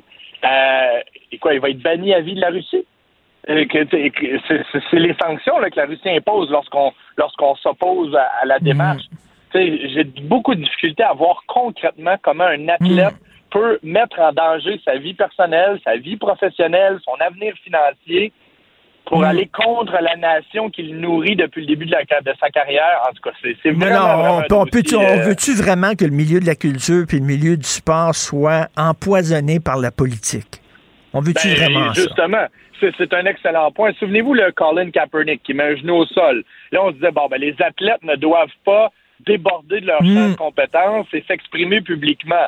Ça a été euh, un enjeu aussi lors de la vaccination, notamment aux États-Unis. Donc là, il faut savoir qu'est-ce qu'on veut? Est-ce qu'on veut que les athlètes soient des vecteurs de changement politique ou non? Et on peut pas choisir dans quel domaine. Ah, pour la guerre, ils doivent Ouais. se prononcer. Mais pour euh, pour les, les droits des Afro-Américains, non, ils doivent euh, se garder un droit de réserve. C'est deux poids, deux mesures, sinon. Ben oui, tu sais, non, non, ça n'a ça, ça a pas de sens. Puis, euh, je sais pas, un athlète euh, saoudien, par exemple, est-ce que tu appuies l'Arabie saoudite euh, qui, euh, qui traite les femmes pas comme du monde, puis qui, qui sont, qui sont durs envers les homosexuels? puis ça? Là, on va faire un procès de chaque maudit athlète. Ça n'a pas de maudit bon sens. Euh, merci, Charles-Antoine Sc- Scott. C'était super intéressant. Et euh, vraiment, merci d'avoir pris le temps. Je sais que tu es en déplacement actuellement, d'avoir pris le temps de nous parler. Merci beaucoup. Ben, désolé pour euh, le, le bruit, mais c'est Ah toujours non. un plaisir, Richard. Bon week-end. Merci, salut. Charles-Antoine Synode, donc chroniqueur sport, entre autres, à Salut, bonjour. C'était vraiment intéressant ce qu'il dit, parce qu'on veut, tu sais, là, ah ouais, assis-toi dans la chaise, là, puis là, il va falloir que tu condamnes ton régime. Euh, tu viens d'Arabie Saoudite, oh tabarnouche, ils sont pas corrects envers les femmes, j'espère que tu vas les condamner. Tu viens de Chine, un athlète chinois, oh tabac, ta minute, ils ont 2 millions de prisonniers dans des camps de concentration, j'espère que tu vas condamner ton régime, sinon tu ne pourras pas participer à telle et telle manifestation. À un moment donné, c'est débile. Sauf que si on accepte ça de la part des sportifs, il va falloir le faire de la part des artistes aussi. Parce que là, on bannit les artistes, puis pas les sportifs. Ça, ça tient pas la route. Voilà. C'est tout pour moi. Alors, c'est Benoît en personne qui prend la relève. Il y a notre rencontre à midi. Euh, merci beaucoup à toute l'équipe. Florence Lamoureux, merci. Maude Boutet, euh, Julien Boutillier, euh, Alexandre Moraville-Wallet et à la réalisation à la régie, Jean-François Roy et nous, on se reparle le lundi 8 h. Passez un excellent week-end. Pluvieux, mais quand même, va faire chaud. Bye. Cube Radio.